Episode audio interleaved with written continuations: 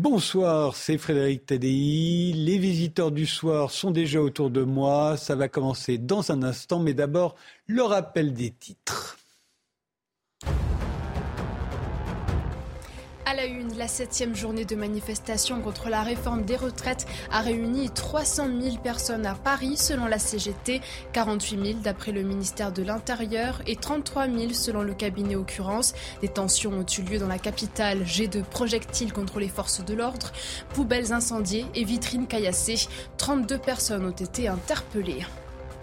Emmanuel Macron mis au défi de convoquer un référendum sur la réforme des retraites. Les deux principaux dirigeants syndicats se sont exprimés avant le départ du cortège parisien. Puisqu'il est si sûr de lui, le président de la République n'a qu'à consulter le peuple, a déclaré Philippe Martinez. Il faut aller vers une consultation citoyenne, a ajouté Laurent Berger. Et puis dans le reste de l'actualité, en Méditerranée, plus de 1300 migrants secourus par les gardes-côtes italiens. Tous se trouvaient à bord de trois embarcations surchargées. Les opérations de sauvetage ont été menées alors que trois corps ont été découverts. Il s'agit de victimes du naufrage du 24 février qui avait eu lieu au large de la Calabre dans le sud du pays.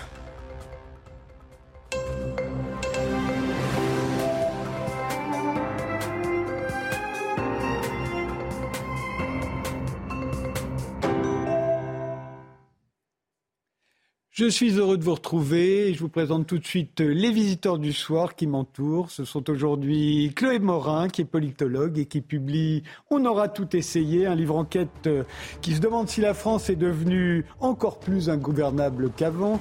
Henri Guénaud, euh, qui connaît les arcanes du pouvoir et qui a esquissé une réponse dans son dernier livre, De Gaulle, le nom de tout ce qui nous manque.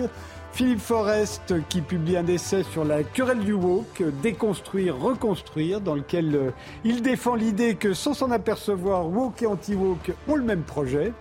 On va voir euh, si le linguiste Jean Slamovics, euh, l'auteur des Moutons de la pensée, partage le même point de vue.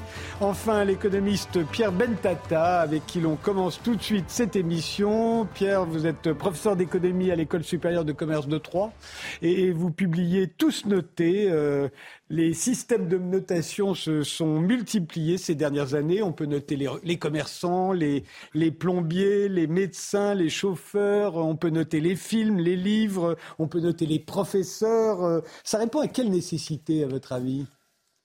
Euh, alors, avant de vous répondre, juste une précision. Non, je suis plus à l'école de supérieure. Ah, quel dommage. J'aurais dû vous demander avant. je suis à la faculté de droit et de sciences politiques d'Aix-en-Provence. mais bon, ça change pas pour la prochaine fois. des notes. Euh, ça répond à une nécessité qui est qu'on a de plus en plus d'informations, on doit traiter de plus en plus de données, on est en permanence connecté, donc sur, euh, sur Internet et sur le web en particulier, on a des informations de plus en plus abondantes et notre cerveau ne peut pas gérer ça. Donc on s'est mis à inventer des indicateurs, on s'est mis à inventer des petits, euh, des petits outils qui nous permettent de synthétiser de l'information et de facilement la traiter. Et il faut, vous le faites remarquer dans votre livre, mais il faut le rappeler, en fait, notre environnement social ne se réduit ne se réduit plus comme autrefois à quelques dizaines d'individus, mais à des centaines, voire à, des milliers. Euh, c'est ce qui fait qu'aujourd'hui, on a beaucoup plus de choix euh, qu'avant, euh, y compris dans les rencontres et, dans les rencontres amoureuses. Hein. Avant, c'était au lycée ou au bureau ou à la fac. maintenant, ça peut être le, champ est beaucoup plus vaste. Oui, oui, c'est le, le, le bon côté d'être tous connectés. Euh, le fait d'être tous connectés fait que, voilà, on a quelques estimations. On s'aperçoit qu'avant Internet, globalement, vous aviez un entourage qui était de l'ordre de 100 personnes qui allaient vraiment vous influencer, avec qui vous allez avoir des interactions profondes. Aujourd'hui, potentiellement, euh, si vous êtes présent sur plein de réseaux sociaux, ce sont des millions. Donc euh, ça a un impact dans tout, dans toute votre vie professionnelle, l'influence que vous avez, mais aussi l'influence que vous recevez des autres, les rencontres amoureuses et aussi tous les produits et tous les services, toutes les opportunités que vous pouvez avoir. Donc si nous sommes dans une société de l'évaluation, c'est le terme que vous employez, euh, vous n'êtes pas le seul, c'est que tout le monde est en, vitrine et la vitrine s'est considérablement allongée. Ben oui, c'est que c'est le côté euh, bénéfique, disons, de ces indicateurs, c'est que quand vous êtes face à des milliers d'opportunités ou des centaines de milliers d'opportunités potentiellement, euh, il va bien falloir trouver un moyen de les gérer. Il va bien falloir trouver un moyen d'hierarchiser. Et comme vous ne pouvez pas tout tester et que vous n'avez pas d'informations, vous allez vous en remettre aux gens qui ont déjà évalué ou qui sont en mesure de vous donner une information dessus. Donc ça, c'est le bon côté, c'est même le côté peut-être indispensable des indicateurs. Voilà, on, va se fier à l'avis général. Mais alors, où est, que, où est le mauvais côté du fait de se fier à l'avis général? Qu'est-ce que ça a changé? Bah, ce que j'observe, moi, c'est que ça a en fait trois impacts qui sont négatifs. Ça a un impact négatif dans nos interactions au quotidien, euh, où nos relations sont davantage motivées par de la défiance, parce qu'il y a toujours la menace d'être mal noté et d'être évalué. Et comme vous l'avez en permanence, votre avis nous intéresse, c'est ce qu'on nous dit en permanence, euh, forcément, il y a cette crainte que s'il y a une mauvaise interaction qui se passe, dans votre dos, après l'interaction, il y a une mauvaise note qui tombe. Donc ça a l'air de rien, mais en soi, même si vous continuez à être gentil avec les autres, c'est plus exactement pour les mêmes raisons. La deuxième, c'est on est gentil pour avoir une bonne note. On est surtout gentil par peur d'en avoir une mauvaise. Et euh, ça, c'est plus compliqué parce que typiquement, vous êtes au restaurant, là où auparavant vous seriez plein au serveur, vous dites, ben, je lui mettrai une mauvaise note plus tard et puis il verra bien ce qu'il va avoir. Euh, la deuxième problématique ou le, deuxième inconvénient de ça, c'est vis-à-vis de soi-même. C'est qu'on a tellement d'applications d'autosurveillance euh, vous mesurez votre vitesse quand vous courez, vous évaluez votre QI, vous regardez à quelle vitesse vous lisez. En fait, toute la journée, vous êtes en train de vous auto-évaluer. Et plus vous avez ce genre d'application, plus vous commencez à considérer que vous n'êtes qu'un agrégat de chiffres. Et ça peut aller très loin, puisque vous avez des applications de performance sexuelle, par exemple, qui vont vous, vous dire est-ce que vous êtes un bon ou un mauvais coup, peu importe ce que vous avez ressenti, ce que vous dira l'autre. C'est l'application qui va vous le dire. Donc on commence. Qu'est-ce que c'est euh, pour les footballeurs C'est encore pire. Les statistiques sur les footballeurs, maintenant, on compte le nombre de fois où ils ont touché le ballon, à chaque fois qu'ils l'ont passé à leur équipe. Mais encore à la limite, on pourrait se dire il y a un enjeu qui est professionnel. Le problème, c'est qu'on se traite nous-mêmes comme des machines professionnelles en train de faire de la performance en permanence. Et donc il y a un effet d'aliénation ou de déprise de soi. Et puis le troisième effet, qui est à mon avis le plus grave, c'est qu'à force de tout noter, euh, dans une culture de l'évaluation où tout ce qui a de la valeur est noté, bah, dès qu'on n'arrive pas à noter quelque chose, on considère que ça n'a plus de valeur. Et donc les choses les plus importantes sont très souvent des choses qui sont euh, euh, soit passées sous silence, soit mal évaluées. Mais la, grande question, c'est quand même les, notes que nous attribuons sont-elles pertinentes? C'est-à-dire que est-ce qu'on est, capable de noter tout le monde, tous les sujets? Non, non. il y a des études d'ailleurs qui nous le montrent. Quand vous notez un médecin, par exemple, c'est le cas. Alors, on le fait de plus en plus nous sur, sur Google, mais sur, aux États-Unis, vous avez trois grandes plateformes où vous notez les médecins. Et par définition, le médecin, vous ne pouvez pas le noter. Euh, vous allez lui mettre une note sur quoi? Si vous êtes allé le voir, c'est que vous n'êtes pas capable de faire le diagnostic vous-même. Donc sa compétence, vous ne la connaissez pas. Et pourtant, on voit bien qu'ils sont évalués. Et sur tout un ensemble de, critères qui ne sont pas du tout pertinents d'un point de vue scientifique, euh, est-ce qu'il a été sympa? Est-ce que la rue était propre? Est-ce qu'il y avait des échafaudages dans la rue? Est-ce que vous avez attendu? Le, plus souvent, la mauvaise note. Est-ce qu'il nous a donné des médicaments? C'est ça. Le plus souvent, la mauvaise note, c'est parce qu'il vous a pas donné de médicaments. Comme si le médicament était une sorte de droit ou une obligation euh, de la part du médecin. Et il y a des études qui ont été faites pour, et on voit très bien que la, note donnée par les gens qui, en fait, notent une expérience évaluateur a aucun, euh, une expérience utilisateur a aucun rapport avec la compétence jugée par les pairs. Donc là, oui, c'est problématique. Et ça, ça va très loin puisque je me suis aperçu qu'on note, par exemple, des montagnes. Euh, là, on se demande même sur quels critères, parce que par définition, vous notez quelque chose sur lequel euh, il faut bien avoir un idéal ou un repère pour noter quelque chose. Donc là, vous dites c'est le brouillon de quoi la montagne quand vous l'avez noté, et pourtant on le fait. Mais le, problème, c'est qu'effectivement, normalement, on devrait noter sur des critères communs et des critères objectifs. Mmh. Or, euh, la plupart du temps, on n'a pas de critères communs. Je pense que les inspecteurs du guide Michelin, je n'en connais pas, mais ils doivent avoir des critères communs et objectifs euh, pour noter les restaurants.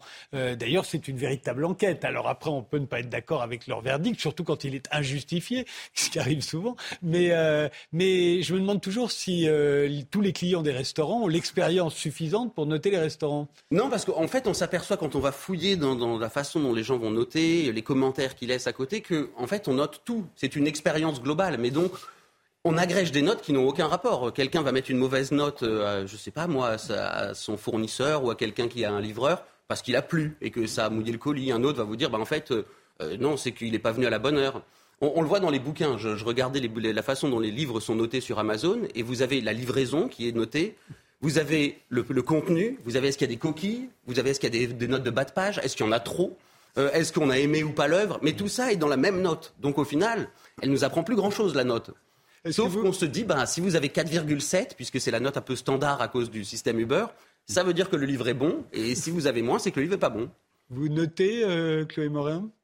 Bah, Je note euh, comme tout euh, assez peu quand même, hein. assez peu. Mais est-ce que, est que finalement il y a un, sujet d'agrégation de l'information, comme vous l'avez dit Est-ce que la multiplication des notes, c'est pas aussi euh, le résultat de la société de défiance C'est-à-dire le fait qu'on se méfie les uns des autres, particulièrement en France d'ailleurs, euh, et que du coup on a tendance à avoir besoin de signaux pour faire confiance finalement bah, ce, sont deux phénomènes qui vont, qui, vont s'auto-alimenter d'une certaine façon.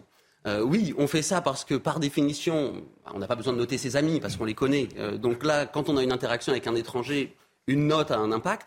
Mais plus on note et plus il y a ce, sentiment de défiance qui se développe. Donc on se retrouve dans. C'est pour ça que je, trouve que le, terme de société ou de culture de l'évaluation est bien trouvé parce que il n'est pas de moi, c'est pour ça que je dis qu'il est bien trouvé, mais euh, parce que euh, parce que c'est vraiment un changement de paradigme et ça, change notre façon de percevoir les choses. Tout ce qui a beaucoup de notes ou tout ce qui a beaucoup d'évaluation est quelque chose dans lequel on va avoir confiance.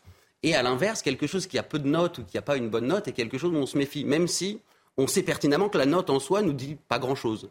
Jean Slamovic, euh, on note les professeurs maintenant euh, c'est pas encore tout à fait rentré dans les, dans les mœurs, euh, mais effectivement, euh, mon métier est de noter. Mais justement, on a une différence entre une, une, note pédagogique, indicative, et une note qui est un diplôme, un concours. justement, on a tout à fait conscience de, euh, de, ce que signifie une note qui est fondée sur, euh, sur des barèmes, sur un accord. Euh, c'est-à-dire que la note est une sorte de résumé. Bon, elle a une efficacité professionnelle qu'on peut discuter, qu'on peut aménager, mais c'est justement dans, le, dans notre métier de le faire. Or, la notation il est question là, elle touche toute la société et elle touche effectivement des sujets non notables, des sujets qui vont jusque dans l'intime. Et euh, on a l'impression que cette notation, euh, eh bien, en fait, est une façon d'échapper euh, au discours, d'échapper au langage, d'échapper au, dialogue, puisque la note remplace la verbalisation. Et c'est en cela, effectivement, que ce sont des interactions qui, qui n'ont plus cours et qui passent par des applications. C'est-à-dire que l'application va devenir le tiers de ce qui aurait autrement été un rapport humain. Euh, là, ça se déshumanise. Cette... Euh, Henri Guénaud, vous, vous notez, vous? Non. Non? Il m'est arrivé de noter des élèves quand, euh, quand j'ai eu des activités d'enseignement, mais, mais sinon, non. Les hommes politiques ne sont pas notés pour l'instant. Enfin, on, a, on, leur, ils sont, on, sonde les gens sur leur, sur leur avenir, sur leur capacité, mais on ne les note pas encore. Ben, on les note le jour des élections. Enfin, je, c'est noter les professeurs, noter les, noter les hommes politiques, euh, noter les journalistes, ça a été insensé. Quoi. non mais c'est insensé, même si on, peut en décortiquer toutes les raisons. Euh, c'est insensé d'abord parce que ça appauvrit totalement la, pensée. Euh, le problème de la note synthétique qui a été, qui a été soulevé euh, est un vrai sujet. Mais c'est un sujet qui ne date pas de la notation. C'est un sujet qu'on trouve dans toutes les statistiques. Par exemple, nous vivons dans l'univers de la moyenne. Mhm. Bon, mais une moyenne, parfois ça veut dire quelque chose. Très souvent, ça ne veut absolument rien dire. Mais ça fait rien. et des gens les plus intelligents, les plus cultivés, les plus formés viennent vous déverser des, des, moyennes toute la journée sur toutes les chaînes de télé, euh, mais parfois même dans les amphithéâtres d'université. Euh, voilà, mais comme si, comme, comme si en soi, une moyenne disait disait une vérité. Un indice synthétique, ça ne dit pas la vérité non plus. Ça, demande un travail très important pour savoir ce qu'il signifie réellement. C'est-à-dire, euh, pendant un indice des prix à la consommation, il signifie quoi? C'est-à-dire, donc il faut travailler pour savoir comment il est construit, ce qu'il exclut, euh, comment le, le, le, panier de, de, consommation est pondéré. Il y a une science des indices hein, qui est une science. Mais, justement, on dirait que le numérique, c'est le règne de la statistique. Et les algorithmes, ce sont des statistiques. Le, numérique, c'est le règne de la moyenne. Parce que dans les algorithmes, ce qu'il y a essentiellement, ce sont des moyennes pondérées. Mmh. Voilà. Et, et, ce qui est frappant dans, cette, dans notre société, euh, qui se veut de plus en plus scientifique, qui, qui pense savoir de plus en plus de choses, c'est que euh, cette, utilisation euh, systématique des indices synthétiques pour traiter des, masses de données de, plus en plus importantes, que ce soit dans la, vie sociale, scientifique ou autre, euh, elle nous rend de plus en plus hermétiques les, sources de notre connaissance. C'est-à-dire que nous n'avons plus les moyens de critiquer la, connaissance qui découle de ces, indices synthétiques. Et ça, c'est pas une avancée, c'est une régression intellectuelle très très importante. Pierre Bentata, vous dites d'ailleurs dans votre livre que la statistique, c'est une invention politique, pas du tout, pas du tout scientifique. Oui, oui. C'est, Olivier Ray le montre dans euh, Quand le monde s'est fait nombre. Euh, moi-même, alors que j'enseigne la statistique, je ne savais pas, mais euh, oui, quand on fait la généalogie statistique, ça vient de statista et c'est en fait l'officier. l'objectif de la statistique au début était pour des États d'être capables de calculer quelles étaient leurs forces et quelles étaient leurs ressources par rapport aux voisins. Donc dès le début, l'indicateur, il a quand même, il n'est pas neutre. Aucun des indicateurs qu'on a, par essence, euh, est neutre. Et vous le voyez dans tout un tas d'indicateurs. On parlait des indices des prix, mais le PIB, c'est la même chose. On n'intègre pas tout dans, le PIB. Euh, d'ailleurs, certains le font. L'Angleterre prend en compte, par exemple, la prostitution. Nous, on ne le fait pas. Euh, le trafic de drogue, ça crée de la valeur. on, nous, on, le fait l'intégrer. On fait le trafic de drogue, on ne fait pas la prostitution, mais on fait le trafic de drogue. On ne prend, pas les, on prend pas les services non marchands qui servent pourtant. Donc, ce sont des façons. Alors, on peut les critiquer, mais il faut savoir que ce n'est pas neutre et que ça n'est pas objectif. Mais de Tous toute les façon, ont une part d'ombre. Ça, c'est très important. C'est-à-dire qu'on euh, a, on a besoin de, de, de statistiques. Il ne s'agit pas de jeter, euh, euh, de fermer l'INSEE, de jeter toutes les statistiques à la, à la, à la poubelle. Mais encore faut-il faut-il savoir de de quoi on parle, ce qu'elle signifie. Euh, je, quand on avait, euh, il y a quelques années, euh, la France avait été à l'initiative de ce qu'on appelait le rapport Stiglitz, qui était une mhm. commission d'économistes de, internationaux avec, il y avait quatre prix Nobel, sur, sur, la mesure de nos performances. Essayer de, de rentrer un peu dans, dans, le, dans, le, fond du sujet pour montrer les limites.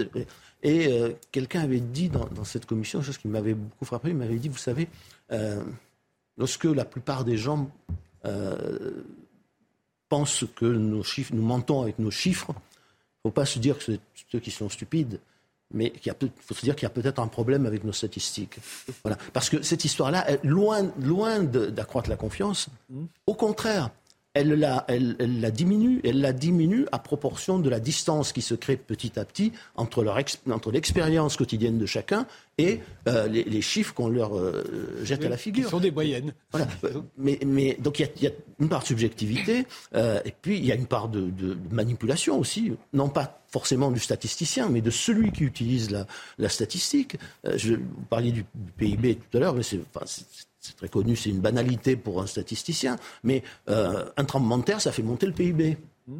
Voilà. Bon, non mais si, vous ne dites pas ça et si vous ne réfléchissez pas sur ce que ça signifie euh, quant à la valeur, à la signification même du PIB, vous vous moquez des gens. Et à un moment donné, les gens ne savent pas pourquoi, mais ils ont le sentiment très profond que vous vous moquez d'eux et ils n'ont pas tort. De toute façon, le, fait qu'on ait cette notation généralisée, elle procède aussi de la démocratisation de la parole. Euh, ce qui a été permis par Internet, tout le monde est devenu émetteur, donc tout le monde peut donner son avis. Euh, et cette démocratisation, euh, je doute qu'elle régresse un jour. on a ouvert la porte et, tout le monde s'est engouffré et tout le monde a envie de donner son avis puisqu'aujourd'hui il le peut.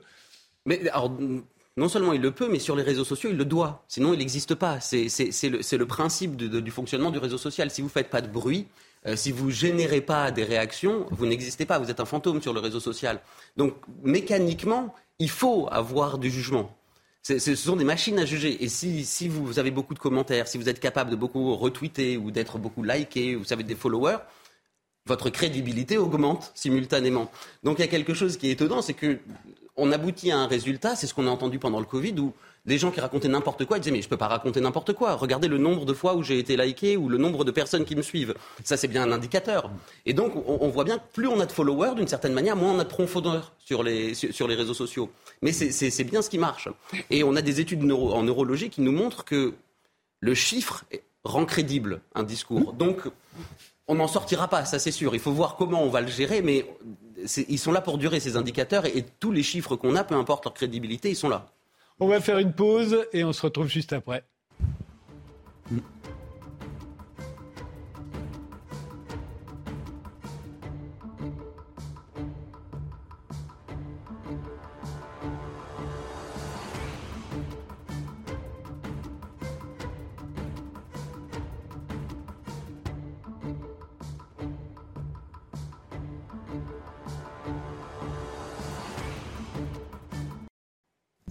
Et les visiteurs du soir reprennent avec Philippe Forest, qui est professeur de littérature à l'Université de Nantes. Vous publiez euh, un nouvel essai, euh, Déconstruire, reconstruire, sur la querelle du woke. Euh, c'est le terme que vous employez comme sous-titre. Vous auriez pu dire la bataille du woke ou même la guerre du woke. Vous pensez que c'est une simple querelle? C'est une querelle comme la querelle des anciens et des modernes, donc c'est pour ça que j'ai choisi ce mot, mais c'est vrai qu'elle est tellement violente qu'on finit par se demander où elle va nous conduire. Et mon ambition, c'était prendre un peu de recul par rapport à tous ces débats pour essayer de, proposer peut-être un point de vue un peu différent ou un peu décalé. Jean Slavovitch, vous, vous êtes linguiste, professeur à l'Université de Bourgogne, et vous êtes l'auteur des Moutons de la pensée sur les Nouveau conformisme idéologique, c'est votre sous-titre. Alors justement, Philippe Forest, vous dites que dans votre livre que partisans et adversaires du wokisme partagent un même mot d'ordre. Lequel?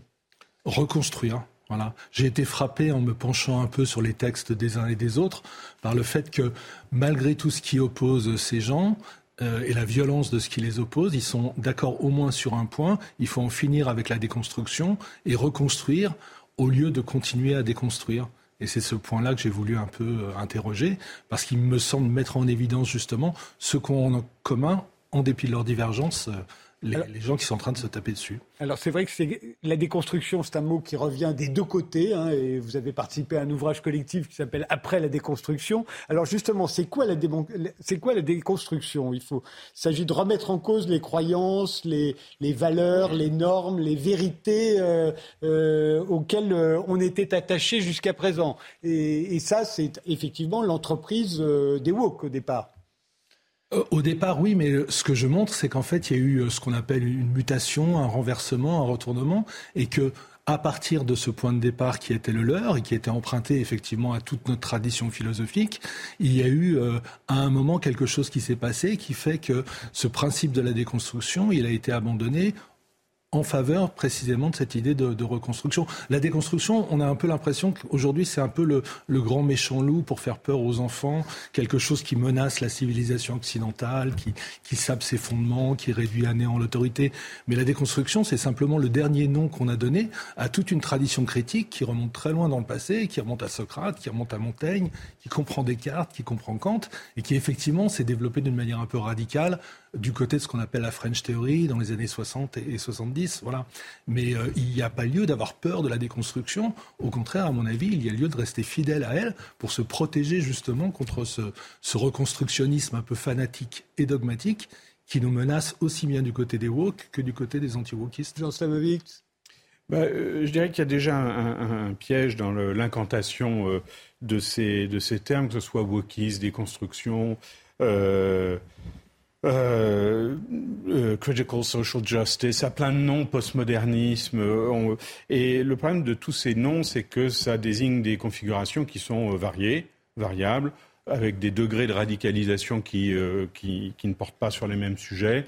Donc euh, on court vite le risque, effectivement, euh, de, tout confondre. Et le mot déconstruction lui-même joue de ça, parce que euh, aujourd'hui on voit bien que déconstruire, ça veut tout dire et rien dire. C'est un terme très courant maintenant. On va intituler un article déconstruire le mythe de la statistique, des indices. De On peut tout déconstruire. Si déconstruire, ça veut juste dire critiquer, la déconstruction n'est rien du tout sur le plan philosophique ou sur le plan méthodologique. Si déconstruction a un sens historique et philosophique, à ce moment-là, on est dans l'affiliation euh, euh, de Heidegger, repris par Derrida, et ça a un sens précis, euh, et ce sont des discours précis. mais justement, la confusion vient de ce que déconstruire peut être vaguement inoffensif ou peut aussi avoir un projet d'éradication culturelle très heideggerien, pour le coup. Oui, mais justement, je, reviens au texte de Heidegger et de Derrida pour bien montrer qu'ils ne ressemblent en rien euh, aux discours actuels qui sont ceux que tiennent euh, les wokistes. Il y, a, il y, a, plein de textes d'Heidegger ou de Derrida qui sont des textes assez célèbres, dans lesquels Heidegger, d'une part, dit la, la déconstruction, ça n'est pas la démolition de la civilisation ou de la tradition. Il y a beaucoup de textes de Derrida aussi, où il dit sensiblement euh, la même chose. Donc en fait, on jette le discrédit sur cette grande tradition philosophique dont Heidegger, Derrida et d'autres sont aussi les héritiers, même si à titre personnel, je ne suis ni heideggerien ni derridien, donc euh, je, ne les défends pas de manière intéressée. Hein. On jette le discrédit sur toute cette tradition euh, en raison des, des contresens qui ont été commis du côté du woke et des excès auxquels ces contresens donnent lieu. Voilà. Euh, ça, va être le, rappel des titres, donc on, s'interrompt euh, provisoirement, évidemment, mais euh, on va revenir sur les, constructions sociales qu'il faudrait déconstruire, notamment pour les partisans du woke. Et, et, on verra comment veulent reconstruire les anti-woke par la suite. Mais d'abord, le rappel des titres, Isabelle Piboulot. Alors que le vote est imminent au Sénat sur la réforme des retraites, mobilisation, un net recul partout en France en cette septième journée d'action, que ce soit à Paris, Marseille ou encore Saint-Étienne. La CGT revendique plus d'un million de manifestants dans le pays. D'après le ministère de l'Intérieur, il n'était que 368 000. À titre de comparaison, toujours selon Beauvau, la manifestation de mardi avait réuni 1,28 million de personnes. Aux États-Unis, une tempête en Californie a fait au moins deux morts en raison d'importantes inondations. Des milliers de personnes ont été contraintes d'évacuer alors qu'une digue sur la rivière Pararo a cédé. Jusqu'à 23 cm de précipitations sont attendus par endroits. L'hiver a été particulièrement pluvieux en Californie. En janvier, une série de tempêtes avait causé la mort de 20 personnes. Et puis dans le reste de l'actualité, un peu de légèreté avec du rugby. À Twickenham, exploit pour le 15 de France qui surclasse l'Angleterre 53 à 10. Un succès historique en cette quatrième journée du tournoi des Six Nations. Les Bleus, armés d'une défense solide, ont inscrit 7 essais. Ils n'avaient plus gagné en Angleterre depuis 2005. Le 15 affrontera le Pays de Galles samedi prochain pour la dernière journée du tournoi.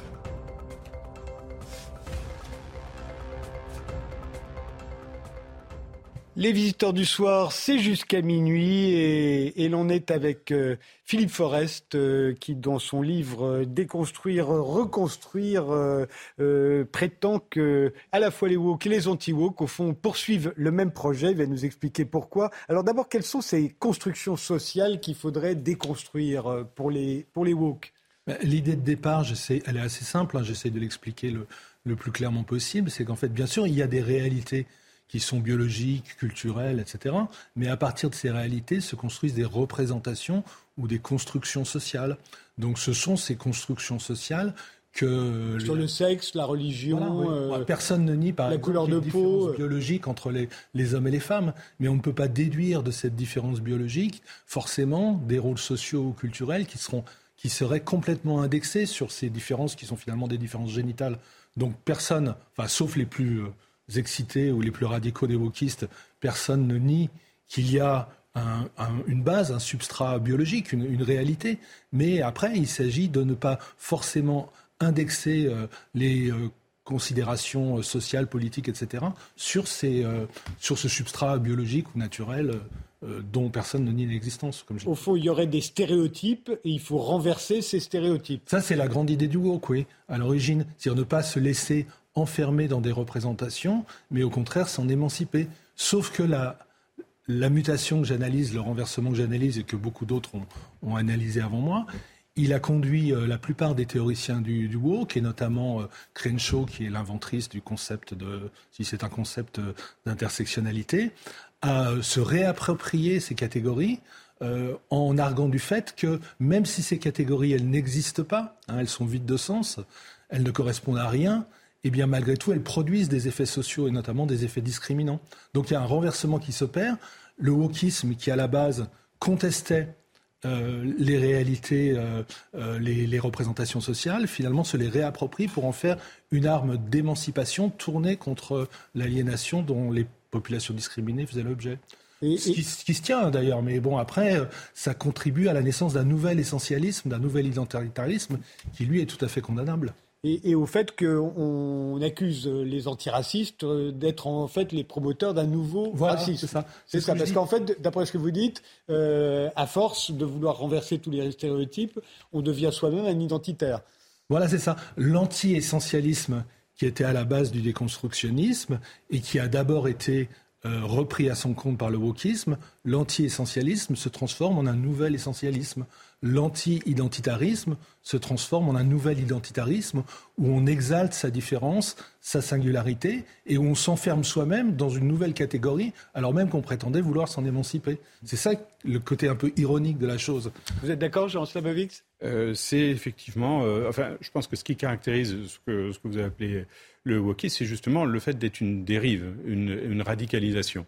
Euh, ce qui caractérise euh, le, wokisme, c'est d'abord qu'il se présente comme progressisme, euh, comme quelque chose en réalité de consensuel. On ne peut pas être euh, contre l'égalitarisme dont, et la perspective critique dont il semble partir, sauf que très rapidement, c'est là où je parle d'une vraie imposture conceptuelle, c'est que le diagnostic social est toujours le même, c'est toujours une domination, c'est toujours quelque chose de très agonistique, c'est toujours une lutte.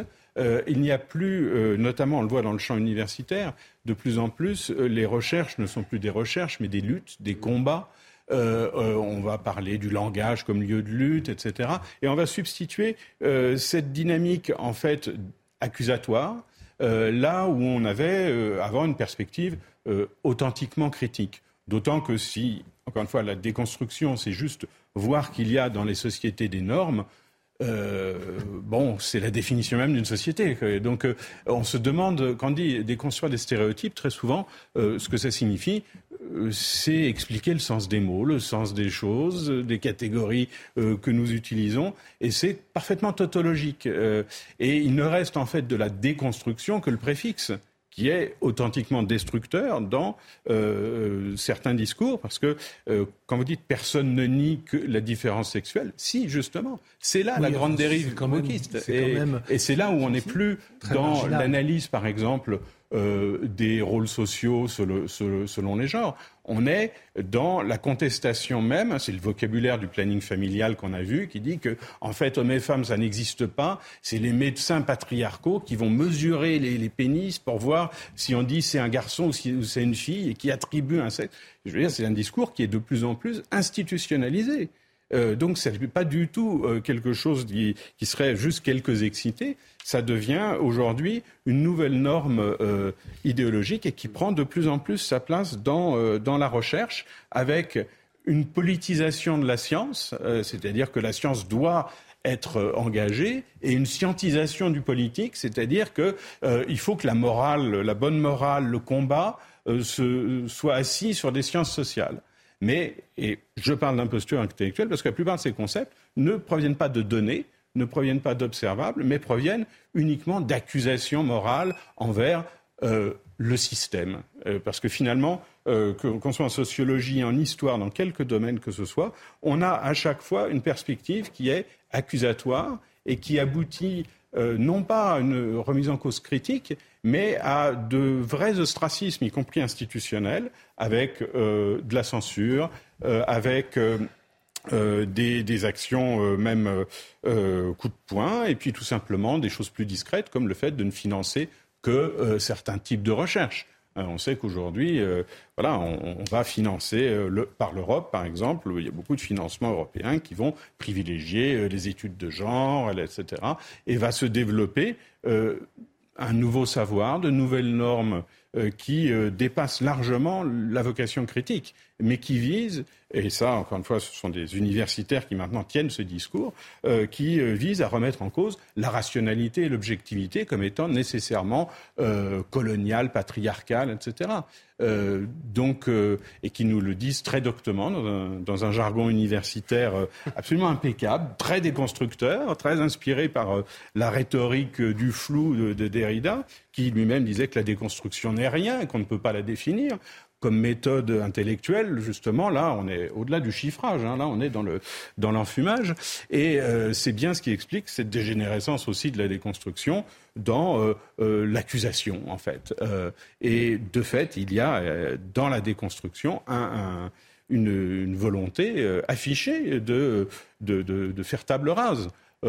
en matière de sociologie, d'histoire, de, de, langue également. Hein. On dit la langue française est sexiste, elle a été masculinisée. On va inventer des faits que j'ai largement euh, euh, dénoncés, qui sont complètement euh, imaginaires, par des gens qui ne sont pas du tout spécialistes de linguistique et qui vont imaginer une histoire de la langue, une histoire conjecturale qui correspond à l'idéologie du moment. Sauf qu'elle s'enseigne, elle se diffuse institutionnellement et euh, voilà, on va avoir bientôt une élite intellectuelle qui, euh, qui sera persuadée euh, que, que c'est l'accord des adjectifs qui est responsable de la situation sociale des femmes en France. Voilà. Philippe Forest, vous dites que c'est une guerre culturelle, au fond, qui aurait succédé à la lutte des classes. Hein. Une guerre culturelle, alors, ou une lutte des classes entre les plus privilégiés, c'est-à-dire les mâles, blancs, hétérosexuels, et, et, tous les autres, que le système, pas seulement les gens, hein, que le système à discriminer euh, en fonction de leur sexe, de leur couleur de peau, de leur religion euh, ou de leur orientation sexuelle, au fond. Mais moi, je ne suis pas du tout un partisan ou un défenseur du wokisme. Non, non. D'ailleurs, je le critique euh, très largement dans mon livre, mais en d'autres termes que ceux que vous employez, et termes dont je constate qu'ils occupent l'espace médiatique d'une manière absolument hégémonique aujourd'hui, sans que pour autant cela corresponde à une réalité. Alors, je veux bien qu'il y ait des cas qu'on puisse citer. Enfin, moi, je suis universitaire, je suis écrivain, euh, j'ai quand même une situation qui me permet d'observer ce qui se déroule autour de moi, et je peux vous dire que ce dont vous parlez, même si cela existe, reste encore très marginal, sauf au titre, sauf au titre, et là vous avez raison, sauf au titre de l'institutionnalisation d'un certain nombre de problématiques au sein de l'université française, et j'en parle également dans mon livre, j'en parle dans la conclusion, et notamment en ce qui concerne l'enseignement de, la littérature. Bon, mais en même temps, il y a bien des contradictions dans la société française, il y a bien des contradictions dans toute société. Et ce sont euh, ces contradictions sur lesquelles il ne faut pas fermer les yeux. On ne peut pas jeter le discrédit sur toute pensée critique au titre des excès auxquels cette pensée critique donne lieu auprès de ceux qui s'en inspirent d'une manière euh, inacceptable. Donc moi, je conteste très fortement ce flou dont on entoure le terme de déconstruction pour disqualifier finalement toute pensée critique aujourd'hui, au titre des excès auxquels se livrent, c'est vrai, certains, les woke. Mais, ces euh, excès sont institutionnels Ils existent, mais ils sont loin d'être aussi massifs qu'on l'entend dire partout. Voilà. Henri Guénaud, vous avez envie d'intervenir?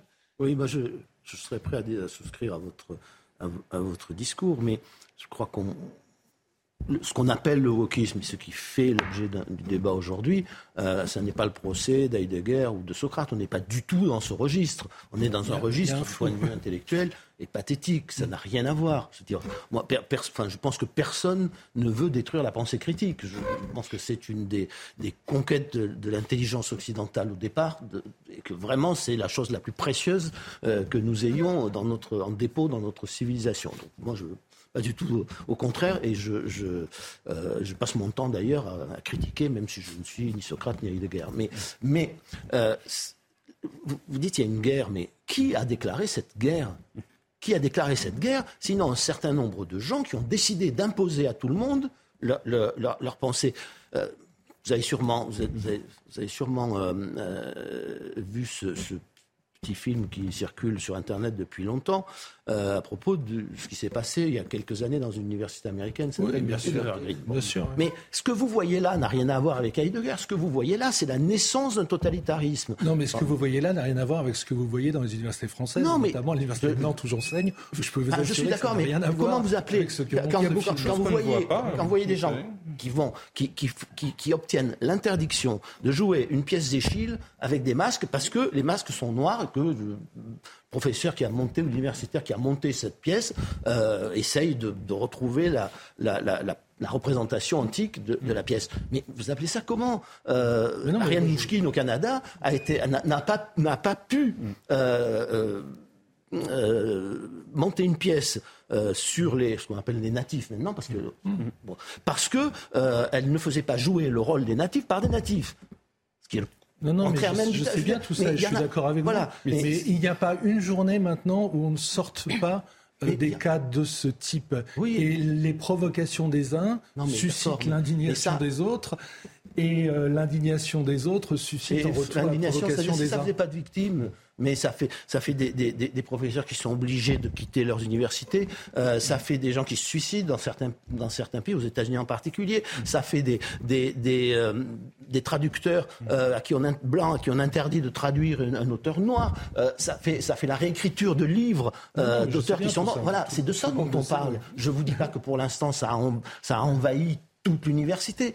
Je vous dis que c'est un phénomène qui, qui monte, qui n'est pas acceptable, qui n'a rien à voir avec un grand débat intellectuel, qui est un débat idéologique, mais dans ce qu'il a de, pire, les anciens et les modernes. Mais, mais c'est un magnifique débat. C'est un débat dialectique dans, dans, dans l'histoire de la pensée.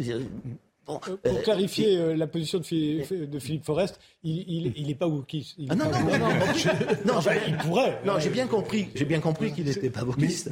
je veux dire simplement, c'est que et, qu'il dénonce les mêmes et notamment. mais, ça, ça n'entraîne pas à dénoncer ces dérives que je trouve quand même dangereuses. Vous savez, en, en 89, il y avait trois, trois, trois jeunes filles dans un, dans un lycée qui portaient un voile. Bon, ça a fait le scandale que vous, que vous connaissez, qui a fini par aboutir à la loi sur le voile en 2004. Il faut, faut voir les débats de l'époque. Hein. C'était en dire, mais trois, trois pauvres jeunes filles, qui, mais c'est rien, c'est rien, sauf que c'est épidémique. Voilà, c'est il y a euh, quelques années après Nasser, vous alliez au Caire, il n'y avait pratiquement pas de femmes euh, en, en burqa dans les rues. Et puis euh, vous, vous y alliez au, au- au milieu des années 2000, il y en avait partout. Donc, et ce phénomène-là, qui utilise enfin, les méthodes les plus terroristes qui soient, sous l'apparence d'une euh, bienveillance, d'une blessure profonde. De, enfin, on fait mais ça, ça, ça, ça commence à se répandre dans, toute une génération, ça fait des victimes, et c'est de ça dont il s'agit. Sur, votre analyse, je suis, enfin, encore une fois, je pourrais tout à fait signer votre, analyse, mais euh, quand, quand, quand on parle du wokisme, en réalité, euh, on parle ni de Derrida, ni de, ni de, ni de Heidegger. Euh, vous voyez ce que je veux dire ah, Il y a peut-être des gens qui le font. Ça, je- non, mais il y a, il y a un courant. et d'ailleurs, ce qu'on qu'on entend par wokisme en France n'est pas exactement ce qu'on entend par wokisme aux États-Unis. d'ailleurs. Non, parce que je, je montre justement comment la, ce qu'on appelle la French Theory. Moi, j'ai vu ça euh, en première ligne, j'allais dire, parce que j'ai commencé ma carrière universitaire en Grande-Bretagne, à Cambridge, à Londres, dans les années 80. C'était au moment où ce qu'on n'appelait pas encore la French Theory était en train de s'installer. Donc, j'ai même signé à l'époque un grand article dans Le Monde pour dénoncer justement les ravages d'une certaine interprétation de la pensée de Derrida dans l'université britannique. Et c'est précisément parce que j'avais assisté à ce phénomène il y a maintenant longtemps, il y a 30 ou 40 ans, que j'ai voulu comprendre un peu mieux ce qui se passait. Donc la French Theory, elle a été importée effectivement aux États-Unis et en Grande-Bretagne, mais elle a été complètement réinterprétée d'une manière qui est aberrante, erronée, Oui, mais- et que je condamne. Il n'y a pas du tout euh, d'hésitation ou d'ambiguïté dans mon esprit. Chloé Morin voulait intervenir. remarque. Oui, Vous trouvez pas moi, je, je suis, je suis Pardon, parfaitement d'accord avec euh, ce que disait euh, euh, Henri Guénaud. En fait, ce que je trouve redoutable dans la, la méthode employée, c'est que euh, tout le monde est victime.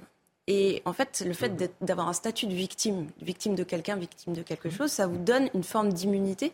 Vous pouvez rien faire contre une victime. Vous êtes obligé de souscrire à sa, à sa vision du monde, à sa cause et, et, d'être euh, en empathie face à sa souffrance.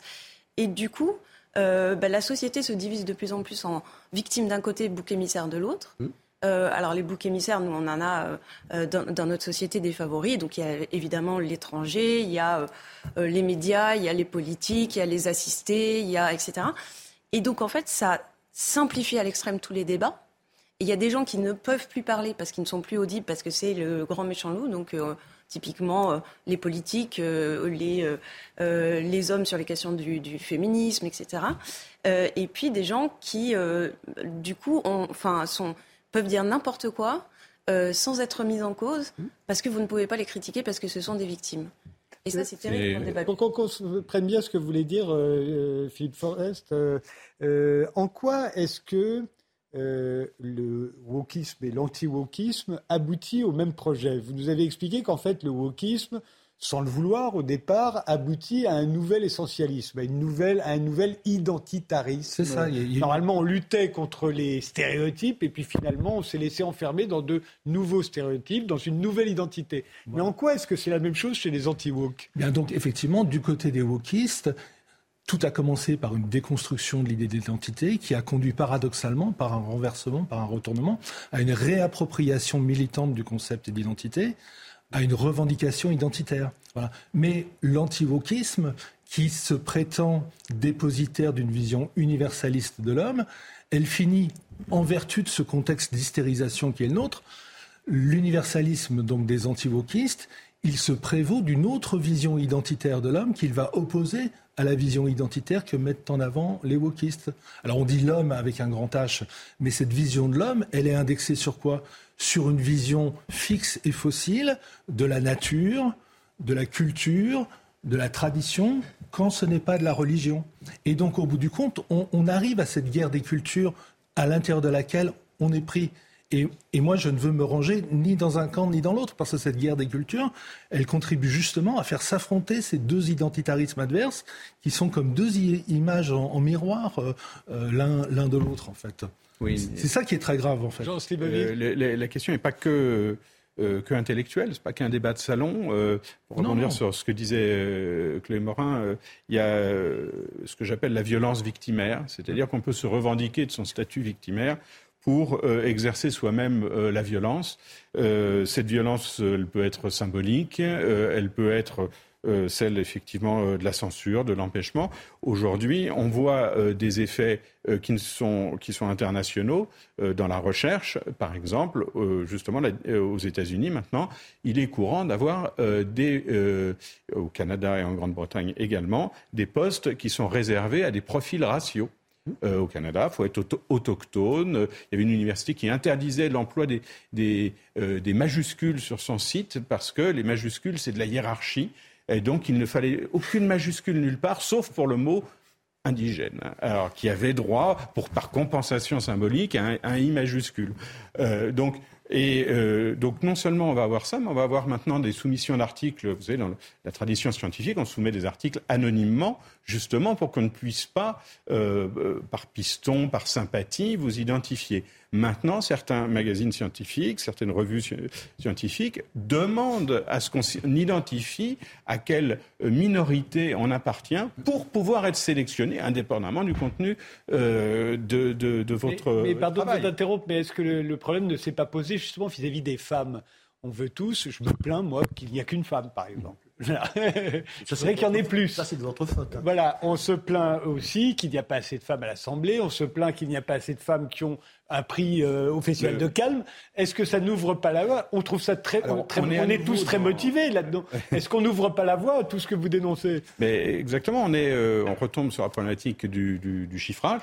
C'est que euh, on ne raisonne plus que par quota et on en est en, toute bonne foi, avec euh, tout le, progressisme, le cœur sur la main, à établir des, quotas ratios. Voilà, des numerus clausis. Donc je ne devrais pas mettre des quotas sexistes non plus. Un effet, euh, à Harvard, euh, ils sélectionnent les, par, pour, pour promouvoir le, affirmative action, la discrimination positive. Eh bien, ils font un tri et donc, les étudiants d'origine asiatique, ils sont trop nombreux, mmh. donc il faut les écarter. voilà, donc on a aujourd'hui euh, un, racisme institutionnel, mais gentil.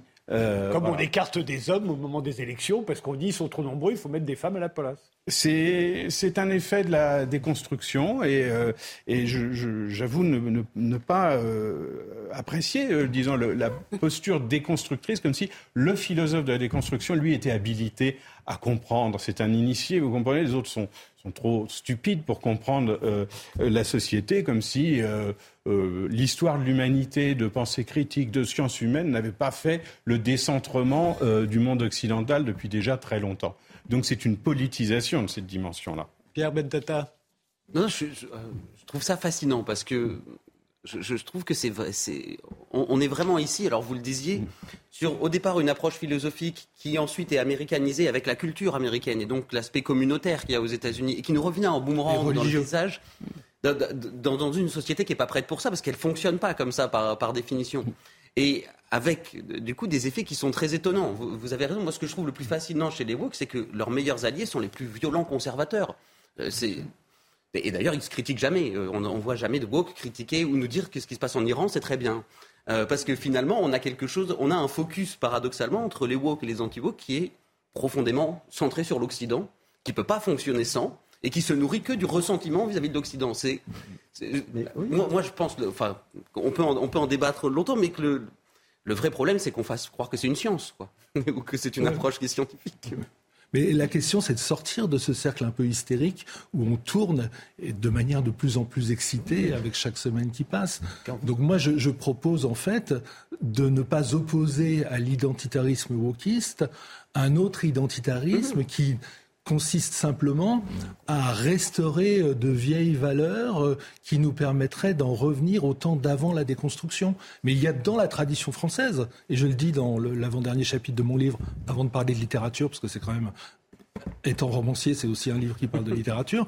Je le dis dans l'avant-dernier chapitre de mon livre, dans la tradition française, et même dans le catholicisme, dans l'idée que nous nous faisons de la nation, avec Renan, dans l'idée que nous nous faisons de la République, avec euh, Montesquieu, dans l'idée que nous nous faisons de l'humanisme avec Montaigne, qui d'une certaine manière était déjà à sa façon un déconstructeur, dans l'idée qu'on se fait de la démocratie telle que la pense par exemple quelqu'un comme Claude Lefort. Donc dans notre propre tradition, il y a de quoi s'opposer à l'identitarisme wokiste sans pour autant tomber dans le piège de cet autre identitarisme euh, vous allez me dire si je me trompe, mais j'ai l'impression que dans tout ce que vous nous rappelez euh, de ce qui fait la France, il y avait l'idée aussi que l'antiracisme, euh, comme l'antisexuisme, comme à peu près tous les anti-ismes qu'on peut imaginer, proclamait que nous étions tous pareils. Et en fait, euh, si vous étiez euh, féministe en France, ça consistait à dire que les hommes et les femmes, c'était la même chose. Aujourd'hui, euh, l'antiracisme l'antisexisme, le wokisme en général, nous dit que non, on n'est pas tous pareils, on est tous différents. Et c'est ça qui nous perturbe. Ce qui nous semblait, c'est que le progressisme, l'avenir, c'était où on est tous pareils. Et il n'y a pas de raison de discriminer qui que ce soit. Et qu'aujourd'hui, au contraire, c'est de dire nous sommes tous différents et que nous avons droit donc à des traitements différents en fonction de ce que nous sommes. Et que c'est ça qui nous perturbe. Oui, mais enfin, j'ose à peine citer à nouveau Derrida. On finit par croire que je suis un grand lecteur de Derrida, ce qui n'est pas le cas. Mais il y a un très beau texte de Derrida qui s'appelle L'autre cap sur l'identité culturelle européenne, où il dit en substance pas d'identité sans différence.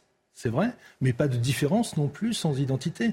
Donc il s'agit de penser les choses de manière un peu dialectique, mais sans tomber dans ces deux travers opposés que, que je dénonce dans mon livre. Henri oui, mais vous venez, enfin, en citant Derrida, vous venez de dire l'essentiel, c'est-à-dire que euh, d'abord, tout le monde a besoin d'une identité. Ah, c'est, euh, l'essentialisme, tant que c'est limité, contenu, etc., c'est aussi, c'est aussi indispensable. Il y a, il y a une, par exemple, il y a une essence des civilisations. Bon, euh, et comme disait, comme disait Brodel, les civilisations sont les, des personnages de, l'histoire qui durent le plus longtemps. Alors, certains lui ont reproché, mais je pense qu'il avait parfaitement raison. Euh, il y, a une essence des cultures, elle, elle se modifie lentement. Euh, euh, elle ne se modifie pas par décret. Et dans notre civilisation, dans la nôtre, civilisation occidentale pour, prendre au sens large, il y a la pensée critique, mais elle, est incluse dans, une civilisation.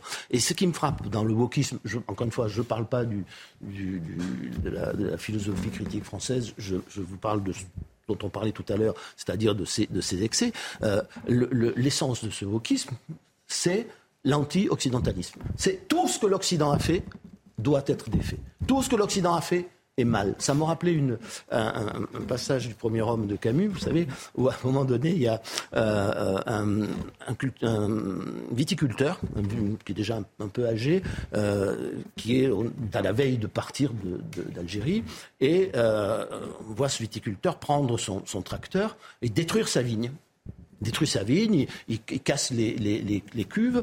Euh, alors les gens sont un peu, un peu affolés, ils appellent l'officier du coin qui vient voir, pourquoi vous faites ça? Il dit, mais euh, on nous dit que tout ce que nous avons fait ici est mal. Alors, il n'y a, pas de raison de laisser quoi que ce soit. Vous voyez, c'est, mais c'est, enfin, cri du cœur. Hein, c'est, on, est chez Camus, on n'est pas euh, dans le courant le plus conservateur et réactionnaire de France. Et, c'est, exactement ça. C'est, il y a une espèce d'envie de tout arracher mais et, de détruire ce, que nous pouvons appeler la civilisation occidentale. Euh, et, ça, ça n'est pas supportable. Mm. Et c'est une en plus c'est une ânerie parce que euh, elle résistera. Et elle résistera exactement comme vous le dites, mais en pire. C'est-à-dire que ben, on va avoir un conflit qui sera de, de pire en pire, de plus en plus violent mm. et qui finira peut-être pas par la victoire des wokistes, mais par quelque chose qui sera peut-être encore pire. Voilà, je veux dire que mm. parce que euh, ça, pouvez pas assassiner une civilisation de cette, de cette manière-là. C'est tout. Euh, D'autant que toute civilisation, et particulièrement la nôtre, elle contient en elle ce principe de remise en question. Bien sûr, mais voilà, mais, mais, il s'inclut dans ce que je dis. Voilà, il s'inclut dans une. Mm. Et là, c'est pas c'est pas de ça dont il s'agit. Oui, je sais. Oui, je suis d'accord. Même si c'est pas encore, si ça n'a pas encore contaminé toute la société, il y a quand même quelque chose là d'assez angoissant. et ça, ça touche, c'est-à-dire, on est sorti du débat intellectuel universaire traditionnel. Ça touche la société tout entière. Moi, je me souviens d'un, c'est un exemple c'est une anecdote, mais euh, quand un député, il y a quelques années, s'adresse à, la, vice-présidente de l'Assemblée qui est sur la tribune, qui lui dit Madame le Président, on lui donne une amende. Or, à l'époque au moins, maintenant, euh, les choses changent, mais euh, on pouvait considérer, quand on s'en référait à l'Académie française et à ce qu'étaient les règles de la. que Madame le Président était parfaitement correcte ne signifiait pas un mépris pour la femme. Euh, voilà, une, une amende. Une amende. Voilà, c'était c'est anecdotique. Ce, ce, sera le mot de la fin sur l'institutionnalisation de cette folie. Sur ce sujet, parce que ça va être le rappel des titres d'Isabelle Piboulot. Et juste après, on en viendra à la question que nous pose euh, Chloé Morin dans son livre La France est-elle plus ingouvernable encore qu'avant? Oui ou non? Rappel des titres. Ultime ligne droite au Sénat, la Chambre haute s'apprête à voter le projet de loi sur la réforme des retraites. Les débats sur les amendements se sont achevés. Les sénateurs ont accéléré leur examen alors que le ministre du Travail avait annoncé un vote bloqué hier. C'est la fin de ce marathon, fin de cette course législative, a déclaré Bruno Retailleau. Le vote se tiendra donc avec une journée d'avance sur le calendrier prévu. En attendant le vote, la septième journée de manifestation contre la réforme des retraites a réuni 300 000 personnes à Paris, selon la CGT, 48 000 d'après le ministère de l'Intérieur et 33 000 selon le cabinet Occurrence. Des tensions ont eu lieu dans la capitale, jets de projectiles contre les forces de l'ordre, poubelles incendiées et vitrines caillassées. 32 personnes ont été interpellées. Et puis dans le reste de l'actualité, dans le sud de l'Ukraine, une frappe russe a fait au moins trois morts et deux blessés près de l'autoroute qui relie Mykolaiv à Kherson. Des voitures ont été retrouvées calcinées sur le parking d'un supermarché après avoir été touchées par un projectile. Ce bombardement survient deux jours après des tirs d'artillerie russe à Kherson où trois personnes ont perdu la vie. Et les visiteurs du soir, c'est jusqu'à minuit. Chloé Morin, vous êtes euh, politologue, spécialisé dans l'analyse de l'opinion et de la communication publique. Euh, on vous doit On a les politiques qu'on mérite. C'était paru l'année dernière et vous publiez à présent On aura tout essayé sur la difficulté de gouverner un pays comme la France en ce début de 21e siècle. Henri Guénaud, euh, je le rappelle, euh, euh, répond à, sa manière à cette question dans son dernier livre, De Gaulle, Le Monde. Non, non de tout ce qui nous manque, pardonnez-moi.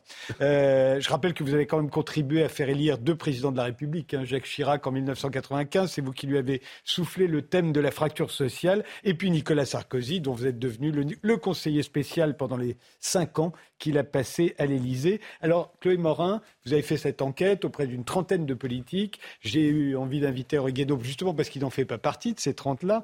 Euh, est-ce que la France était plus facilement gouvernable avant qu'aujourd'hui Alors c'est compliqué de comparer les époques parce qu'en réalité, euh, il y a des réalités qu'on ne connaît plus aujourd'hui, par exemple la décolonisation, la guerre d'Algérie, c'est vrai que c'était extraordinairement compliqué euh, et que nous, aujourd'hui, on a des problèmes qui sont bien différents, puisque à l'époque, par exemple, on ne parlait pas de, la crise du climat. Donc, euh, c'est très compliqué de, comparer. C'est pour ça que j'ai posé la question à des gens qui ont gouverné ou aspirent à gouverner, pour avoir leur perception à eux euh, et essayer d'en tirer quelques enseignements. Euh, il n'y a pas vraiment de consensus sur cette question-là euh, chez les gens que j'ai interrogés. Néanmoins, tous disent que le pays est extraordinairement difficile à gouverner, ça c'est vrai. mais vous avez des gens qui peuvent vous dire euh, finalement, à toutes les époques, la France a affronté des, euh, crises et des, difficultés majeures. Puis des gens qui, quand même, ont le sentiment qu'on est sur une pente euh, qui n'est pas la bonne et que, pour un tas de raisons sur lesquelles on pourra revenir, la France aujourd'hui est pas ingouvernable, mais quasi.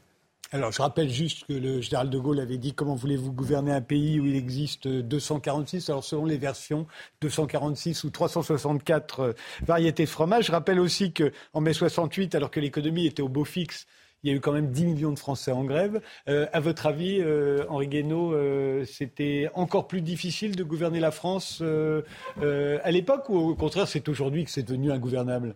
Alors d'abord, moi j'ai beaucoup aimé le livre de Chloé Morin qui est la, je trouve la suite euh, extraordinairement euh, logique de nous avons les politiques euh, que nous méritons. vous avez interrogé plusieurs dizaines de, politiques qui ont gouverné comme ils ont pu, plutôt mal. Alors moi, je veux bien prendre ma part de responsabilité dans, dans, tout ça, mais qui vous disent ah, on a échoué. Enfin, c'est très difficile, c'est très pas plus difficile aujourd'hui. Vous croyez que c'était facile de gouverner la France euh, juste à la veille de la Révolution française, que c'était facile de gouverner la France après la Révolution, euh, après la Révolution française ou en 1848. Ou, enfin, je veux pour rebâtir l'histoire, et c'est pas vrai que pour la France. Vous croyez que c'est facile de gouverner l'Espagne, euh, que c'était facile de gouverner l'Espagne en, en, 1920. Ou, enfin bon, je, pense que pense que le, livre, ce que le livre reflète d'abord le mieux, c'est euh, cet aveu terrible d'échec qui est euh, masqué derrière l'idée que l'échec ne vient pas d'eux, mais, du pays. Moi, ça me rappelle toujours euh, les explications qu'on donnait à une certaine époque de l'effondrement de la France en 40. les, responsables disaient ah oui, mais ça, c'est c'est la faute des Français. Hein, euh, voilà, ils n'avaient pas envie de se battre, euh, puis il y a eu le Front populaire, et puis ah bon, vous comprenez, les 40 heures, les congés payés, tout ça. Hein, c'est le maréchal Pétain qui dit euh, les causes de notre défaite sont dans nos relâchements. Hein, voilà, bon. Et, et enfin, c'était la faute des chefs. Hein, il suffit de relire l'étrange défaite de Marc Bloch, pour, qui, est un réquisitoire terrible contre, contre, les chefs. Ce sont les chefs qui ont fait la stratégie militaire, euh, qui, ont, qui, ont, mené la bataille de, façon absurde. Euh, ce sont les chefs qui ont conduit le pays à, cette situation. Euh, c'est pareil aujourd'hui. moi, je crois que c'est pas plus difficile. Et, et je crois qu'il y a, a d'autres réponses. Alors, mais on va voir. Chacune, voilà, on va, les explorer, bien entendu. Des choix, mais... philosophiques, mais j'ai lu les réponses qui, vous sont faites sur certains sujets. on va y revenir. On comprend, pourquoi ils trouvent ça. Si c'est pas plus difficile et que les uns et les autres disent que c'est difficile, c'est donc que le niveau des politiques. C'est une des thèses qui est défendue quand même, et enfin, à laquelle je souscris au moins en partie, c'est que le niveau des politiques a baissé. Donc. mais oui, ça mais, que mais il y a des époques. Enfin, je veux dire, c'est. D'abord, le niveau a jamais été extraordinaire. Hein. non, mais le niveau du politicien, c'est une figure de l'histoire, en tout cas de l'histoire des démocraties, des républiques. Euh, simplement, dans la plupart des époques, il y avait quelques personnes qui sauvaient tout le reste. Hein, euh, alors, on pouvait s'appeler euh, De Gaulle, Napoléon, Mendes France, ou Léon Blum. Ça arrivait à racheter tous les autres. Et les autres suivaient finalement, et ça, a élevé tout le monde. Bon, après, il y a les périodes d'après-guerre où vous avez des, des, euh, des, gens au pouvoir qui ont connu des épreuves, qui ont, qui ont sélectionné, durci des caractères. Voilà, c'était. Mais, mais de façon générale, bon, il n'y a, pas de raison que le niveau soit très. C'est vrai qu'il a encore baissé, mais il a baissé pour des raisons euh, que nous connaissons tous très bien, qui sont d'ailleurs dans, dans, votre livre.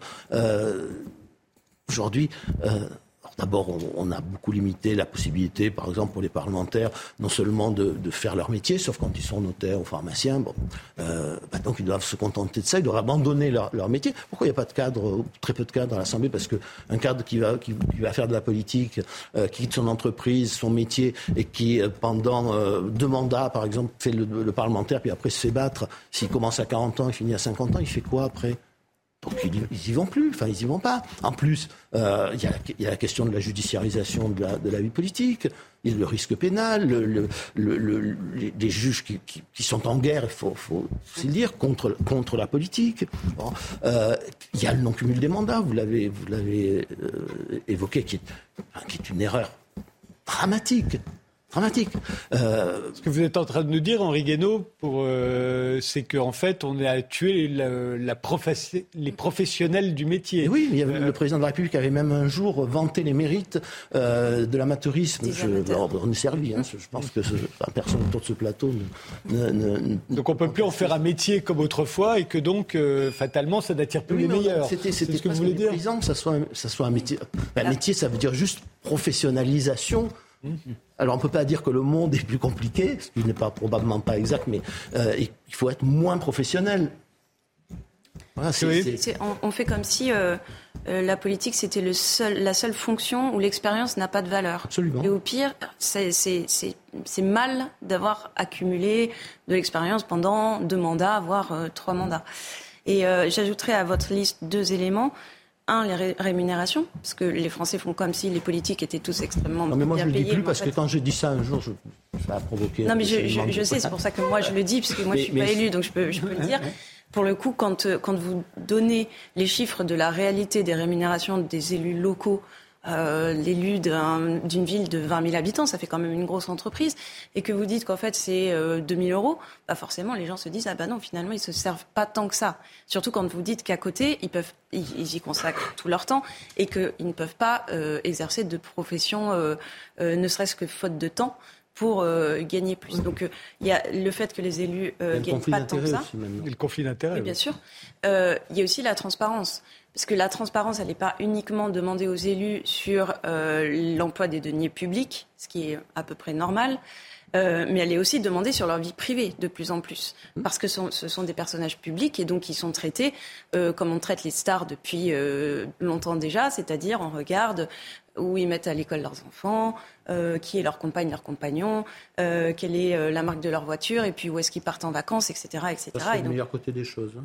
Oui, et ça, mais cette, cette, pression-là, cette pression-là, tout le monde n'a pas nécessairement envie de s'y prêter. Il y, a, il y, a, des gens qui peuvent être exhibitionnistes et avoir être ravis qu'on raconte leur, leurs aventures, mais enfin, il y a aussi des gens qui enfin, pour qui l'engagement politique ne doit, doit, pas être total et ils n'ont pas envie de vivre dans une euh, cage de verre.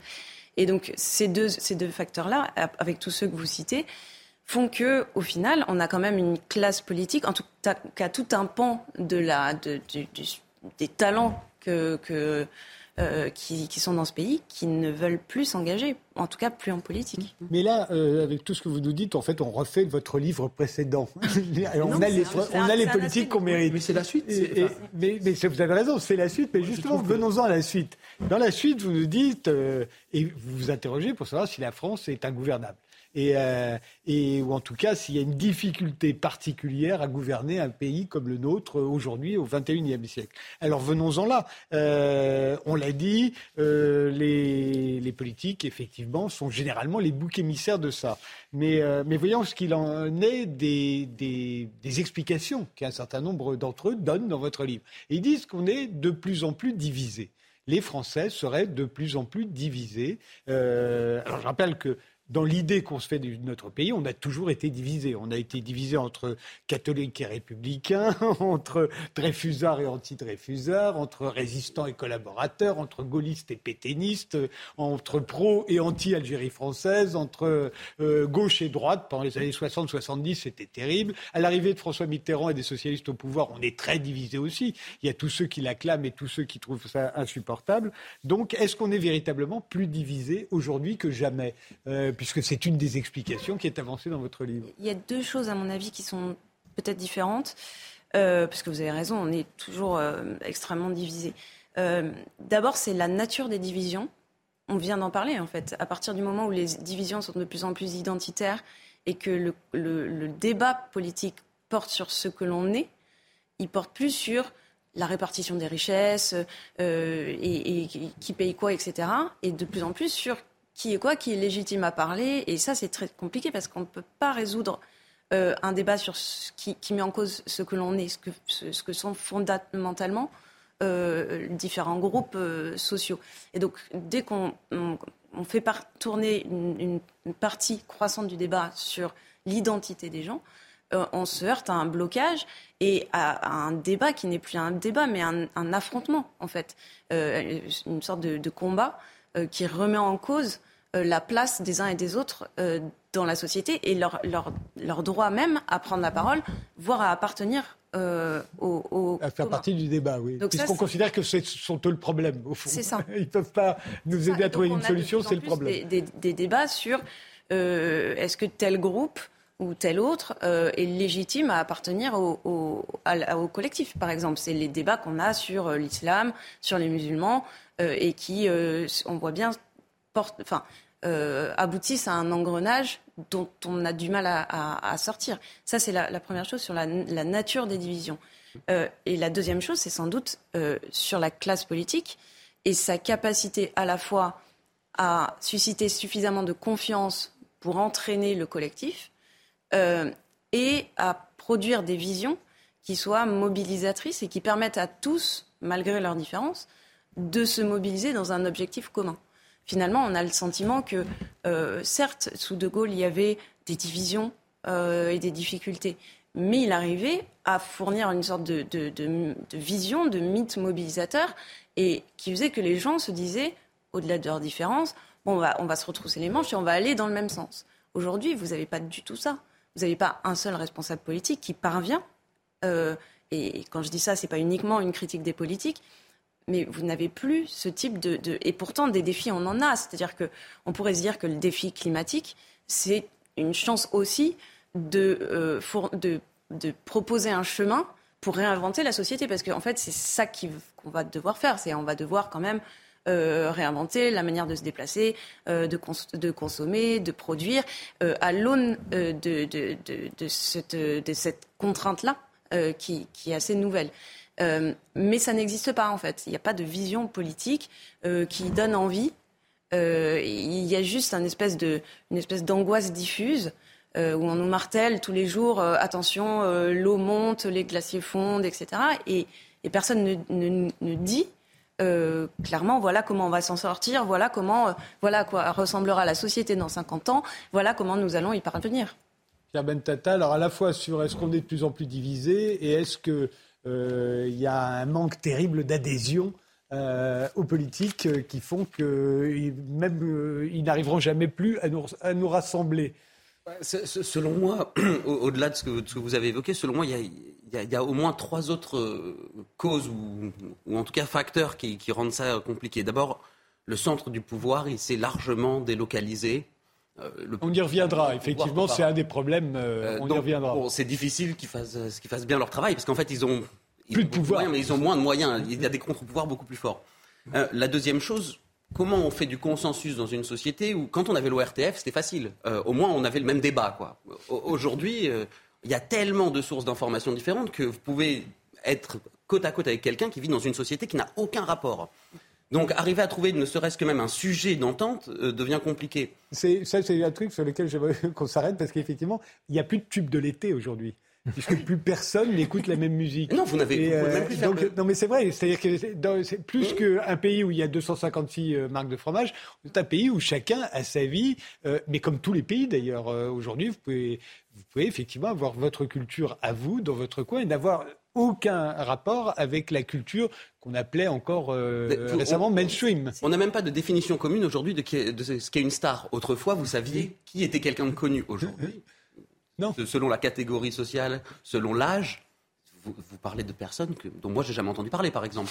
Euh, donc ça, ça, ça rend les, choses plus compliquées. Mais je pense que le, fond du fond, alors au-delà du fait qu'en France on n'est toujours pas choisi si nos politiques étaient censés nous représenter ou être l'élite, mais bon, ça, euh, il faudra un jour qu'on le gère. Mais moi, en tant qu'économiste, je vais dire, allez, je ne regarde pas l'aspect offre politique, mais je m'intéresse au côté demande. Du côté demande, on a un vrai problème aussi, c'est Comment vous voulez gouverner des gens qui en attendent de plus en plus d'un État qui en fait de plus en plus?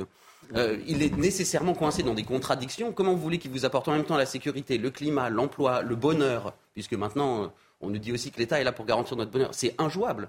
Et plus vous avez une demande qui est importante, plus évidemment, vous allez être déçu vis-à-vis de ce que font les politiques. Je ne pense pas qu'ils soient plus nuls qu'avant, mais on leur en demande trop. Et alors, dans un pays où en plus on n'a plus de mythes communs, euh, on attend juste l'homme providentiel, donc on est condamné à être déçu tout le temps. Euh, je, ne vois même pas comment on peut faire autrement, mais moi je les plains. Je, comprends bien que, plein de gens ne se lancent plus dans la carrière politique. On va vous dire en permanence, bah, en fait, vous n'aviez pas, pas les épaules, vous étiez trop petit pour le costume. Bah, évidemment, en fait, ce qu'on attend, c'est une divinité qui est capable de réaliser tous nos rêves. Donc ça, c'est pas faisable. Et à quoi il faut ajouter qu'en plus, aujourd'hui, on peut exprimer son mécontentement, ce qui était quand même beaucoup moins facile autrefois. Autrefois, vous écriviez une lettre à Télé 7 jours pour vous plaindre. Aujourd'hui, vous allez sur les réseaux sociaux et vous trouvez 1000, 2000, 5000, 10 000, 100 000 personnes qui sont d'accord avec vous. Ça aide pas non plus.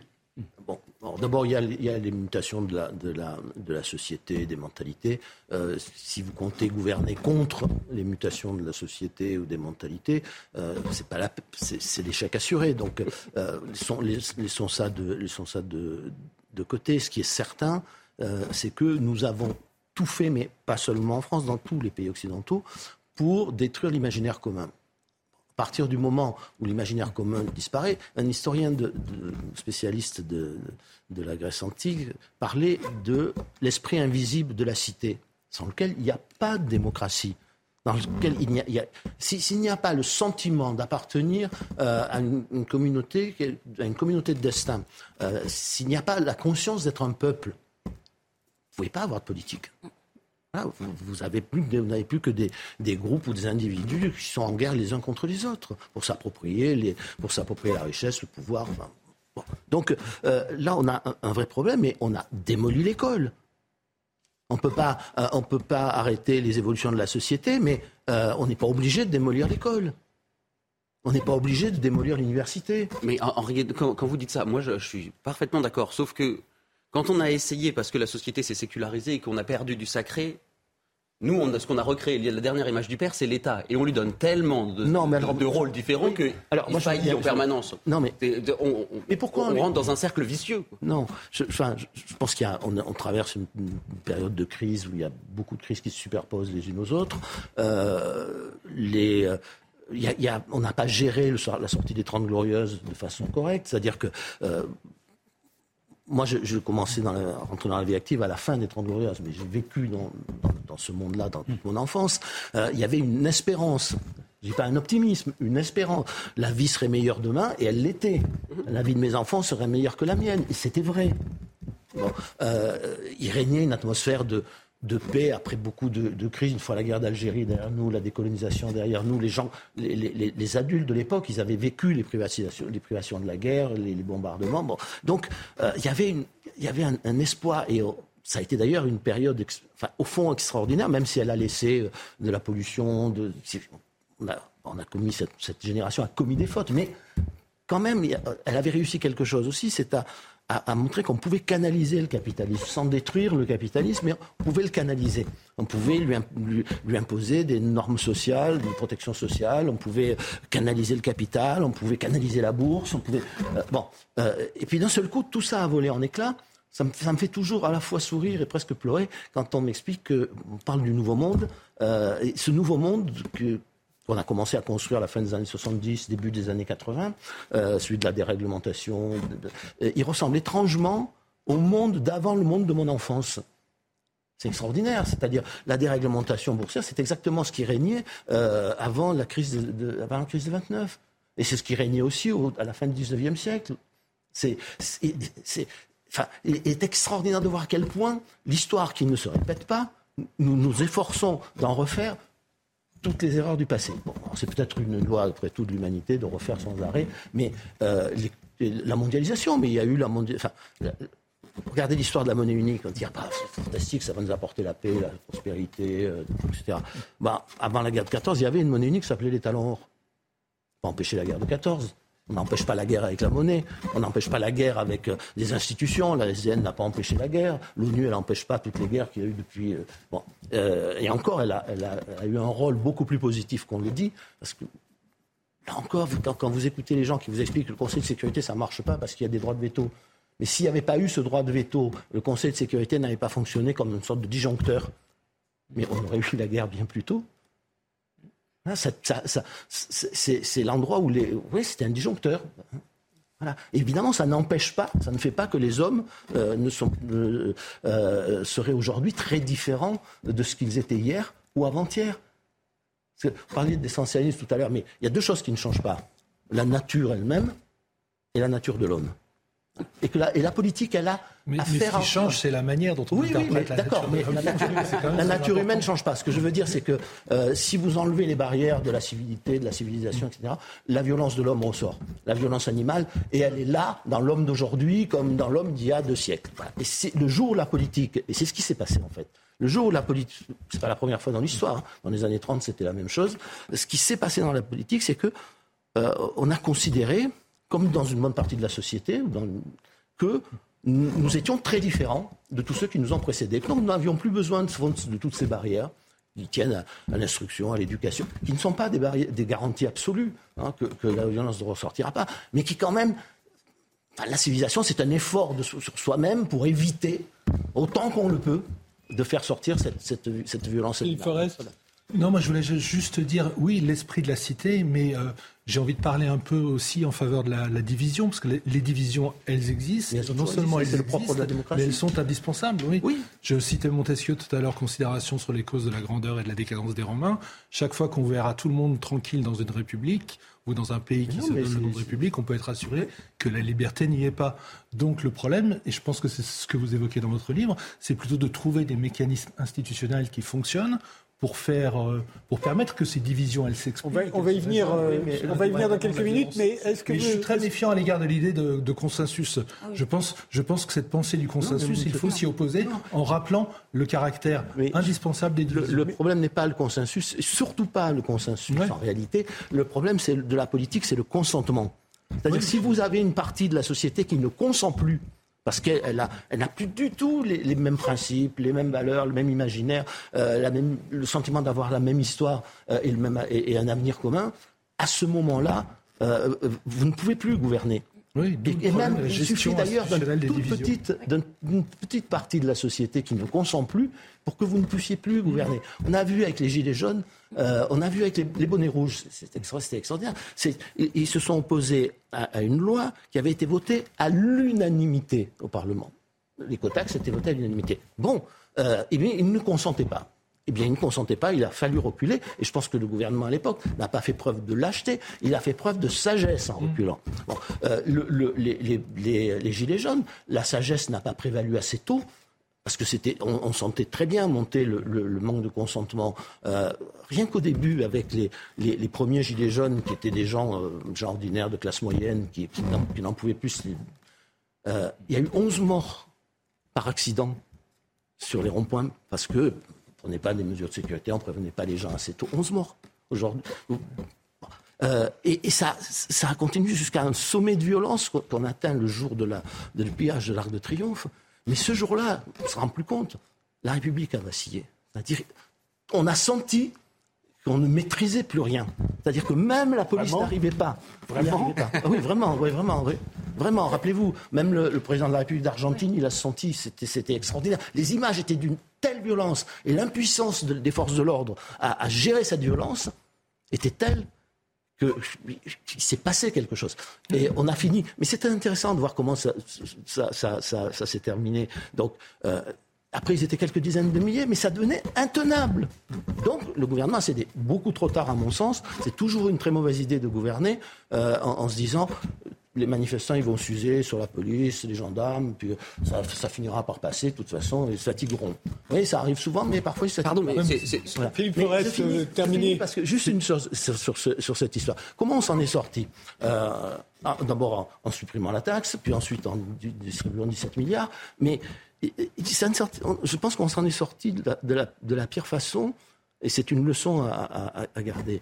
Euh, le grand débat, on a fait le grand débat. On a eu des tonnes de, remontées. Et comment on a géré, comment on a traité cette information? On a pris un, on a pris un, logiciel qui euh, faisait de, l'analyse sémantique. On a passé tout ça là-dessus. Et puis on a dit voilà ce qu'attendent les gens. Voilà ce qu'attendent les gens. Et moi, ça m'a rappelé, je m'adresse à l'économie, ça m'a rappelé quelque chose que j'ai appris quand j'étais tout jeune. Euh, un prix Nobel d'économie qui s'appelait John Kenneth Arrow a, analysé de façon logique la possibilité d'agréger toutes les préférences individuelles pour construire une, une, fonction d'utilité collective. Mm-hmm. Ce qui est exactement la démarche qu'on a essayé de, faire avec le, le, grand débat. Ce qui sortait du logiciel, c'était la fonction d'utilité collective eh bien, c'est juste impossible. Voilà, c'est logiquement impossible. Mhm. Et quand, tant qu'on raisonnera comme ça, c'est-à-dire que maintenant on, essaye de substituer à la politique euh, l'analyse des données de masse, les instruments de l'intelligence la, artificielle, etc., enfin, on ne sait plus ce qu'est la politique.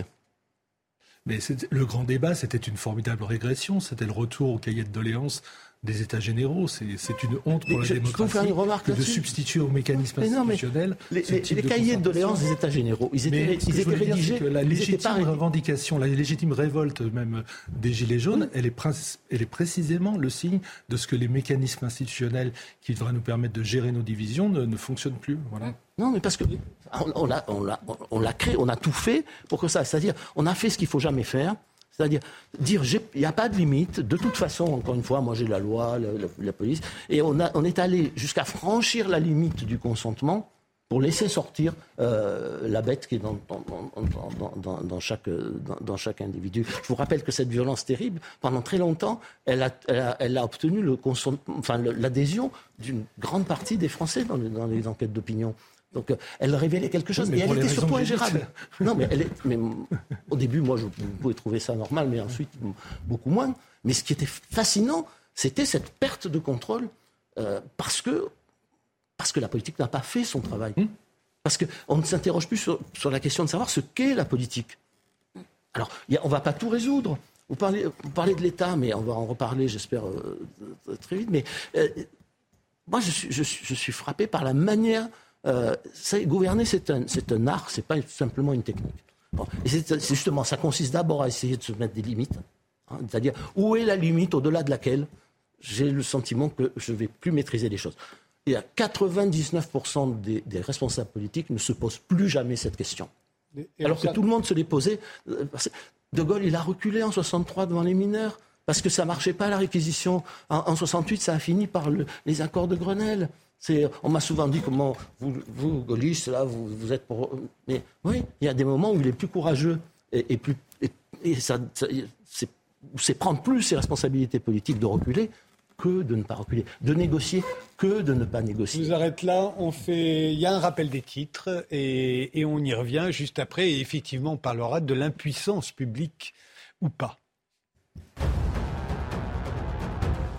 L'intersyndicale appelle à une huitième journée de manifestation mercredi contre la réforme des retraites. La mobilisation d'aujourd'hui était en net recul partout en France. La CGT revendique plus d'un million de manifestants. Le ministère de l'Intérieur en a comptabilisé 368 000 à titre de comparaison. Et toujours selon Beauvau, la manifestation de mardi avait réuni 1,28 million de personnes. Dans l'actualité internationale, manifestation également aux Pays-Bas. Des milliers d'agriculteurs et militants écologistes se sont rassemblés pour s'opposer au plan de réduction d'émissions d'azote porté par leur gouvernement. Des drapeaux néerlandais à l'envers ont été brandis, symbole d'opposition à l'exécutif. Une mobilisation alors que le 15 mars se tiendront des élections provinciales pour désigner les représentants au Sénat.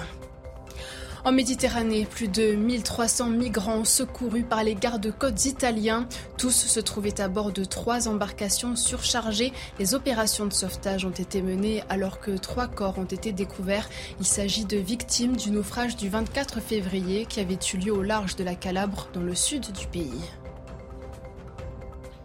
La France est-elle ingouvernable? C'est la question que pose Chloé Morin dans son livre On aura tout essayé. Euh, euh, à la clé, il y a effectivement qu'on est un peuple ingouvernable, que les Français sont divisés, qu'ils se sont radicalisés, euh, toutes choses qu'on a évoquées depuis quelques minutes. Mais il y a aussi la question de l'impuissance publique.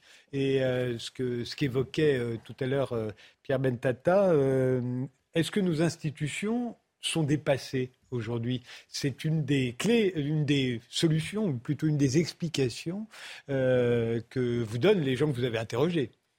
Oui, il y, a deux choses. Il y a notre manière de décider, donc c'est ce, qui a été évoqué à l'instant sur les institutions et, effectivement leur capacité à nous permettre, euh, en nous affrontant d'ailleurs, parce que je suis d'accord sur le fait que la société ne devrait pas être consensuelle et que euh, et que la clé d'une démocratie, en fait, c'est l'affrontement des, idées.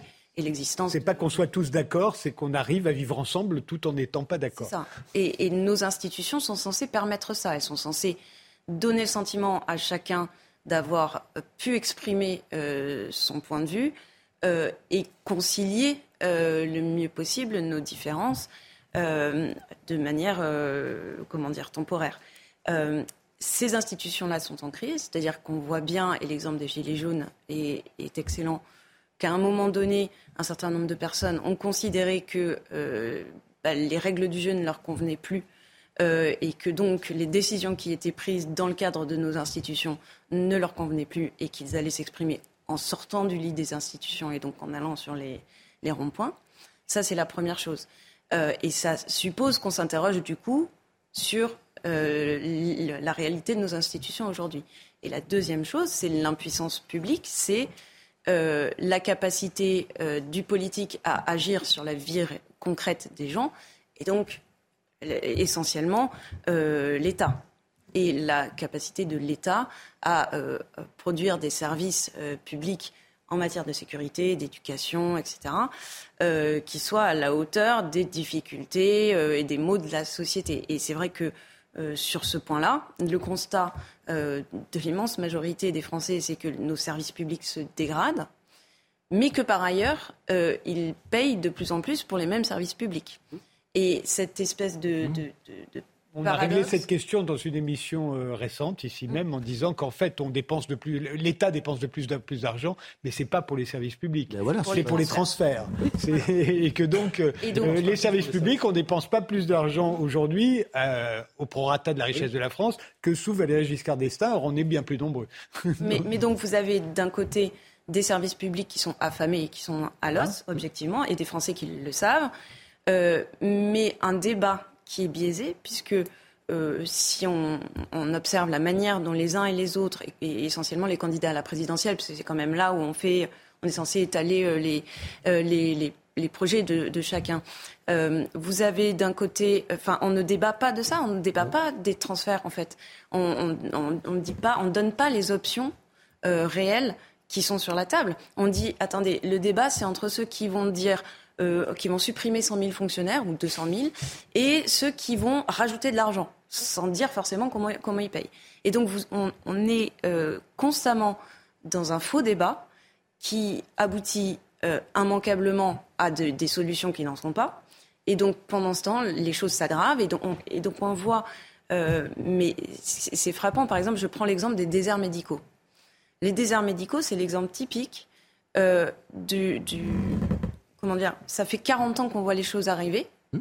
Ça fait 40 ans que tout le monde dit il va y avoir des déserts médicaux. Et pourtant, les décisions, enfin, les, personnes ne décident rien pour empêcher, euh, pour empêcher ça. Et donc maintenant, on est dans le mur. On prend des décisions euh, pour essayer de, des décisions d'urgence euh, dont on sait très bien qu'elles portent, que même elles porteront leurs fruits dans 5 ou 10 ans et on est incapable d'interroger le logiciel à la base. Mais alors là, on en revient à la question que vous posiez, euh, Pierre Bentata, parce que les, politiques, et notamment ceux qui nous gouvernent, se drapent toujours dans leur importance, ce qui est normal. Euh, euh, il faut qu'on y croit à leur fonction. et on continue d'être dans une espèce d'idée que le président de la République française a tous les pouvoirs. Mais entre le général de Gaulle et Emmanuel Macron, le clavier s'est considérablement rétréci. Emmanuel Macron, du fait de l'Europe d'un côté et de la de l'autre, il a quand même beaucoup moins de pouvoir que le général de Gaulle. Pierre Bentata oui, moi euh, c'est ça que je trouve génial. Ça, m'avait frappé. Je pense que c'était il y a deux ou trois déjà présidentielles où j'avais reçu un tract pour Mélenchon qui me disait qu'est-ce que Jean-Luc Mélenchon va changer dans ma vie? Et donc je me dis bah, donc il y a ce jeu de dupes. Vraiment, l'homme politique, le candidat nous fait croire qu'il va vraiment révolutionner notre vie. Et puis de l'autre côté, euh, nous on joue le jeu. Donc euh, les cahiers de doléances pour moi c'est vraiment l'exemple typique. On a essayé de tout péter, puis ensuite on a montré que si on a été aussi violent, c'est pour en demander encore davantage à l'État. Bon, ok. J'avais appelé ça dans un autre bouquin la désobéissance servile, parce que en fait c'est ça, vous désobéissez, mais comme un ado face à son père. Sur le fond, personne ne met le doigt sur le vrai problème, qui est que, oui, nos hommes politiques sont nus, mais euh, et tant mieux, parce que contrairement à ce que disait Henri Guénaud, la mondialisation, ça a super bien marché. Ah euh, donc, donc, donc, tant mieux. C'est magnifique. Mais, mais, il faut que les mais il faut que les politiques le disent honnêtement. Euh, mhm. Un exemple typique. Comment on sait que, comment on voit que l'État est défaillant et que c'est pas de la faute du marché? C'est là où il est le plus interventionniste que tout foire. L'éducation, complètement administrée, carnage. L'hôpital, entièrement administré et de plus en plus administré, catastrophe. C'est uniquement sur les endroits où l'État est toujours présent, mais parce qu'en fait, mis en concurrence avec le reste du monde, et nous, mieux informés, on s'aperçoit bien que ça ne marche pas finalement. Euh, mais moi, ce que j'attends d'un homme politique, du coup, pour régler le problème, c'est qu'il nous dise, mais il faut qu'on se recentre sur certaines missions. Il n'y a que certaines choses, et disons-le honnêtement, il y a des choses qu'on ne peut pas faire, et plein de choses d'ailleurs que le marché fait de mieux en mieux. Et si on ne le fait pas, ah c'est pas grave. Euh, ça ne va pas se faire au détriment des gens. Ce qui va se passer, c'est que des entreprises vont prendre le pas. C'est ce qui se passe déjà aujourd'hui. Vous voulez pas réformer l'éducation nationale, c'est pas grave. Vous aurez euh, l'école 42, vous aurez Amazon qui va faire ses écoles, vous aurez l'école Google. Vous voulez pas vous voulez pas réformer l'hôpital, vous, vous aurez un système privé qui sera parallèle. Mais si nos hommes politiques ne veulent pas admettre et nous dire honnêtement que l'État est trop gros et qu'il en fait trop dans un, dans un système dans lequel les économies sont interdépendantes, on n'en sortira pas de ce, de, ce problème.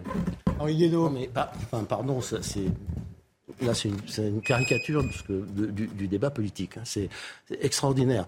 Euh, le, la, situation actuelle, c'est parce que euh, les, hommes, les hommes politiques ont voulu maintenir à tout prix l'État. C'est une blague. Mais c'est une blague. Enfin, c'est, pour moi, c'est hallucinant comme, comme diagnostic. Qu'est-ce qui s'est passé dans, cette économie merveilleuse qui s'appelle la mondialisation où on a mis en, concurrence des gens qui avaient des protections sociales, d'autres qui n'en avaient pas On a multiplié par 30 le niveau de richesse en un siècle, on a doublé l'espérance de vie et pourtant la population a doublé deux fois. Ça date d'un siècle bah, si vous comptez les années 60, vous m'avez dit les années 60 tout à l'heure. Parce que la mondialisation a quelque chose à voir avec les progrès de la science oui. C'est une blague. Non, bah, sans globalisation, on n'aurait pas eu les vaccins aussi vite, par exemple, après Ah bon Ah bah sûrement, oui, oui. C'est une pétition de principe, hein, c'est fantastique. Euh, moi, je constate que ceux qui ont eu les vaccins rapidement, ce sont les pays où l'État a mis des milliards sur la table hein, pour, pour que... Mais où la recherche était globalisée. Pour le coup, je suis entièrement d'accord avec Henri Guénaud. Excusez-moi, mais franchement, le, seul pays qui n'en a pas mis, euh, c'est la France, et, elle a eu les vaccins en retard par rapport aux autres. je, pense, que le problème, c'est qu'en fait, au contraire, les services publics, on est depuis quelques années en train de les transformer en prenant pour modèle le marché. Et c'est là l'erreur. Mais, pourquoi on fait ça Parce que parce qu'on est obligé de rationaliser quand l'État en fait trop. Mais ça n'est pas de rationalisation. on a voulu. Alors, on a, on a d'abord on a voulu que l'État fonctionne comme une entreprise, ce qui est une, une, ânerie. S'il y, a des services publics, c'est pas pour qu'ils fonctionnent comme des entreprises. Les entreprises, je vais vous dire, moi ça, ça me fait rire. Ça me fait rire. C'est magnifique le, le, secteur privé. Heureusement qu'il y a des entreprises privées. Mais euh, quand les banques ont nous ont plongé dans la crise de 2008. Euh, qui est venu sauver les banques et les entreprises? Moi, j'ai vu les banquiers, six mois avant, dire au président de la République laissez-nous faire notre métier, on sait ce qu'on a à faire, on sait mieux que vous. Six mois après, ils étaient devant, nous, devant lui. Euh, si vous ne nous aidez pas, demain matin, on n'est peut-être plus là. Tous les banquiers de la tous les banquiers de Paris, fantastique. Euh, on me disait, mais ah, les entreprises, les entreprises, elles n'ont plus de nationalité. Eh je vais vous dire, pendant la crise de 2008, il n'y a pas eu une entreprise qui avait besoin de secours qui s'est trompée de porte. Les entreprises américaines sont allées demander au Trésor américain, les entreprises anglaises. Brusquement, elles avaient retrouvé une nationalité.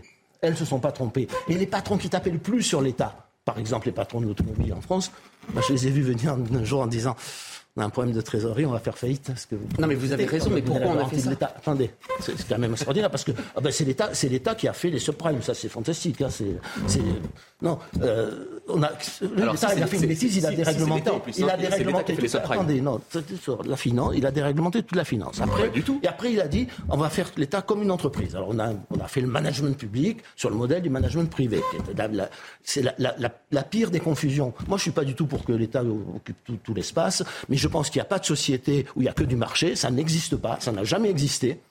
Il n'y a pas de société où il n'y a plus du tout de marché. Enfin, s'il y en a eu, mais on sait très bien ce que ça, ça a donné. Donc, il faut trouver un curseur intelligent au milieu. Et que cette idée que euh, c'est la faute de l'État si on en est arrivé là, non, non c'est la faute de ceux qui ont démoli l'État. C'est son poids qui le rend inefficace. Attendez, c'est ceux qui ont démoli l'État. Voilà, démoli l'État. Ceux qui ont dit on peut vivre sans frontières et qui maintenant nous, racontent tous les jours que l'intangibilité des frontières est un, est un, un, un principe absolument sacré. Et brusquement, on a des frontières. Brusquement, on se rend compte que euh, lorsque la, fabrication de, de, paracétamol s'en va en Chine, c'est embêtant parce que quand les Chinois en ont besoin aussi, ben, si je comprends bien, ce qui vous divise, c'est que Pierre Bentata a l'air de trouver que c'est une très bonne nouvelle que les oui, bien sûr, l'État ait de moins en moins de pouvoir. Vous, vous avez l'air de trouver que c'est une mauvaise nouvelle. Mais la question que moi je continue de poser, c'est est-ce que réellement aujourd'hui, un président de la République, un ministre, euh, a encore le pouvoir de Mais gouverner. Ce pouvoir, ce pouvoir qu'il a perdu, c'est parce que les hommes politiques l'ont abandonné. Donc ce que vous avez abandonné, vous pouvez au moins en partie le reprendre. Voilà, ça a été la grande erreur. C'est ce qui va se passer d'ailleurs. C'est comme le libre-échange. C'était extraordinaire. Tout le monde doit être libre-échangiste, sauf les États-Unis. Euh, et puis maintenant, les États-Unis sont en tête du, retour à un protectionnisme qui n'est pas, un protectionnisme fou, hein, mais euh, et, l'Europe regarde ça en disant ah c'est pas bien du tout ce que vous faites. Vous savez ce qu'a dit l'envoyé américain à, à, Davos? Il a dit mais vous avez qu'à faire comme nous. C'est exactement ce qui s'est passé dans la fin, à la fin du 19e siècle. Exactement ce qui s'est passé. Où les républicains, qui étaient tous des libre-échangistes, sont passés avec armes et bagages à un protectionnisme, pas fou, hein, pas un protectionnisme dramatique. Mm-hmm. Euh, et, voilà, vous savez, la, Troisième République, elle a commencé dans, une situation financière dramatique. Euh, L'État était très endetté. Dans les années 1800, euh, fin des années 1870, des années 1880, je crois que l'endettement de l'État, le ratio, c'est 110 à 115 du, PIB. et pourquoi? Parce qu'elle s'est mise à investir elle s'est mise à investir. On a construit des écoles, on a construit des chemins de fer, on a construit des, canaux, on a construit des casernes parce qu'on a fait la loi des trois ans. Et à la fin de, de la guerre de 14, le ratio il était redescendu à 60%. Et on avait fait entre-temps euh, le plan fait... Euh, euh, on avait fait une politique de protection de, de l'agriculture, on avait fait raisonnable, mais avait dit on ne peut pas laisser même ceux qui étaient les plus intellectuellement et idéologiquement attachés au, libre-échange. Euh, eh bien, on est, on est exactement dans, cette situation, c'est-à-dire qu'on revient, euh, on ne parle plus que de relocalisation, on ne parle plus que de remettre un peu, un peu, un peu d'État dans. Mais ça, ça, consiste à, vouloir récupérer. le drame, le drame, le drame c'est que pendant des décennies, on a décidé de dépolitiser la société. Ça servait plus à rien. Hein, il y a même un Français qui a eu le prix Nobel pour ça, qui explique que, en fait, c'est vrai, le marché a des défaillances. On va le remplacer par des institutions qui vont euh, mettre, en pilotage automatique la société. On va faire des contrats, euh, des, contrats optimaux, comme on dit en, économie. Euh, on va faire gérer tout ça par des autorités indépendantes. Le seul rôle de la politique, c'est d'opérer maintenant le transfert de la puissance publique vers ces autorités indépendantes, vers une régulation automatique, non plus du marché, mais des institutions qui vont corriger les défenses du marché, et puis tout, va fonctionner tout seul. Voilà, ça nous a amené à couper en, à couper en deux euh, la SNCF, à couper en trois EDF, etc. le résultat, il est extraordinaire, c'est fantastique. C'est vraiment, il y a de quoi se féliciter. La dépolitisation de la société, qui a, qui a évidemment été la, enfin, dont les instruments ont été la construction européenne telle qu'elle s'est faite à partir du milieu des années 80 avec la, déification du droit de la concurrence, euh, qui a été faite par la, manière dont on a fait la décentralisation, euh, très bien. La manière dont on a abîmé la Constitution, la manière dont on a fait le non-cumul des mandats, la manière. Enfin, plus la manière dont on a géré les services publics et la fonction publique. Et, à la fin, les hommes politiques, enfin, mais ça se reprend. Ils ont plus de pouvoir. On en revient toujours. À... Je vous donne un exemple sur l'Europe. Euh, aujourd'hui, quel, est le, quel est le problème? Alors, on a un problème avec, sans doute, avec l'euro. On n'aurait peut-être pas dû le faire, mais c'est fait. Bon, en, sortir, ce serait prendre le risque d'un cataclysme financier. Quel, est l'autre problème? L'autre problème, c'est ce qu'on appelle la hiérarchie des normes. Le problème, c'est que la loi française se trouve de facto soumise à la loi européenne. Ce qui veut dire que quand on va voter, bah, de plus en plus, puisque le texte européen, et, d'ailleurs c'est vrai aussi pour les traités de libre-échange, euh, rentrant de plus en plus dans le droit interne, de plus en plus dans le pacte social, dans le pacte civique, vous allez voter pour, des raisons qui sont de plus en plus euh, petites. C'est-à-dire qu'à la fin, ça ne sert plus à rien d'aller voter. Mais ça ne sert plus à rien, pas parce que c'est la nature des choses, mais parce qu'on a, laissé euh, s'installer cette, hiérarchie des normes, qui d'ailleurs n'est écrite dans aucun traité. On n'a jamais, jamais ratifié aucun traité disant la loi française est inférieure, c'est le, fruit d'une jurisprudence de la Cour de justice. Qu'est-ce qui nous empêche de remettre dans la Constitution un, principe sur lequel nous avons vécu pendant très longtemps, pour, le, pour, le, droit public jusqu'en 1989, l'Europe s'est pas arrêtée pour autant, hein, qui consiste à dire la loi Enfin, ce qui l'emporte, c'est la dernière expression de la volonté du législateur. Donc, quand c'est le traité qui est ratifié par le Parlement, c'est le traité qui s'applique. Quand c'est la loi, la loi qui est donc postérieure au traité, c'est la loi qui s'applique. Qu'est-ce qui nous empêche de réformer l'article 55 de la Constitution pour écrire ce principe qu'on appelait jadis, de la, quand j'étais jeune, de la loi écran dans la Constitution?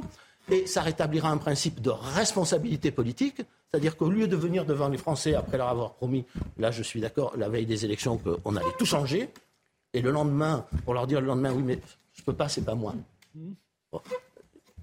les, hommes politiques viendront devant les Français en disant j'ai décidé soit de faire une loi sur un sujet précis parce que je pense que, je sais pas, par exemple, les, travailleurs détachés, bon, ben voilà, j'ai décidé, puisque j'ai demandé à nos partenaires de la renégocier, ça, ils ne veulent pas la renégocier, donc j'ai décidé de, faire voter une loi pour faire appliquer la, loi française dans notre, sur, le territoire français.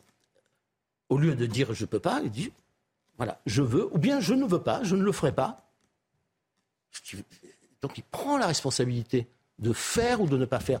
Si vous ne rétablissez pas ce principe de responsabilité, la crise de la démocratie ne va pas cesser, elle va s'aggraver sans cesse. Ou, l'autre solution, c'est de mettre en place, et je vous avoue que ce n'est pas du tout le chemin qu'on prend, les conditions d'une vraie démocratie au niveau européen. Mais ça, ça, ça suppose qu'il y a un peuple européen. Mais, voilà. mais non, mais ça, ça s'invente pas. ça ne s'invente pas. Si, si, ça peut Non, non, ça s'invente pas. ça jamais je vous avoue qu'on est mal parti, mais. Ça s'est jamais inventé. Ça s'est jamais inventé. Vous, dites, vous, vous, citez des, des, des, des, phrases d'hommes politiques qui vous ont dit. Euh, ah oui, oui, c'est vrai, il faut réformer la Constitution. Alors, euh, quand les intérêts vitaux sont en jeu, il faut que la loi française s'applique. Ce qui ne veut rien dire, parce que ça veut dire que c'est le juge qui va décider si des intérêts sont vitaux ou pas vitaux. Donc la seule, quand vous mettez postérieur ou, antérieur au traité, là vous avez une date.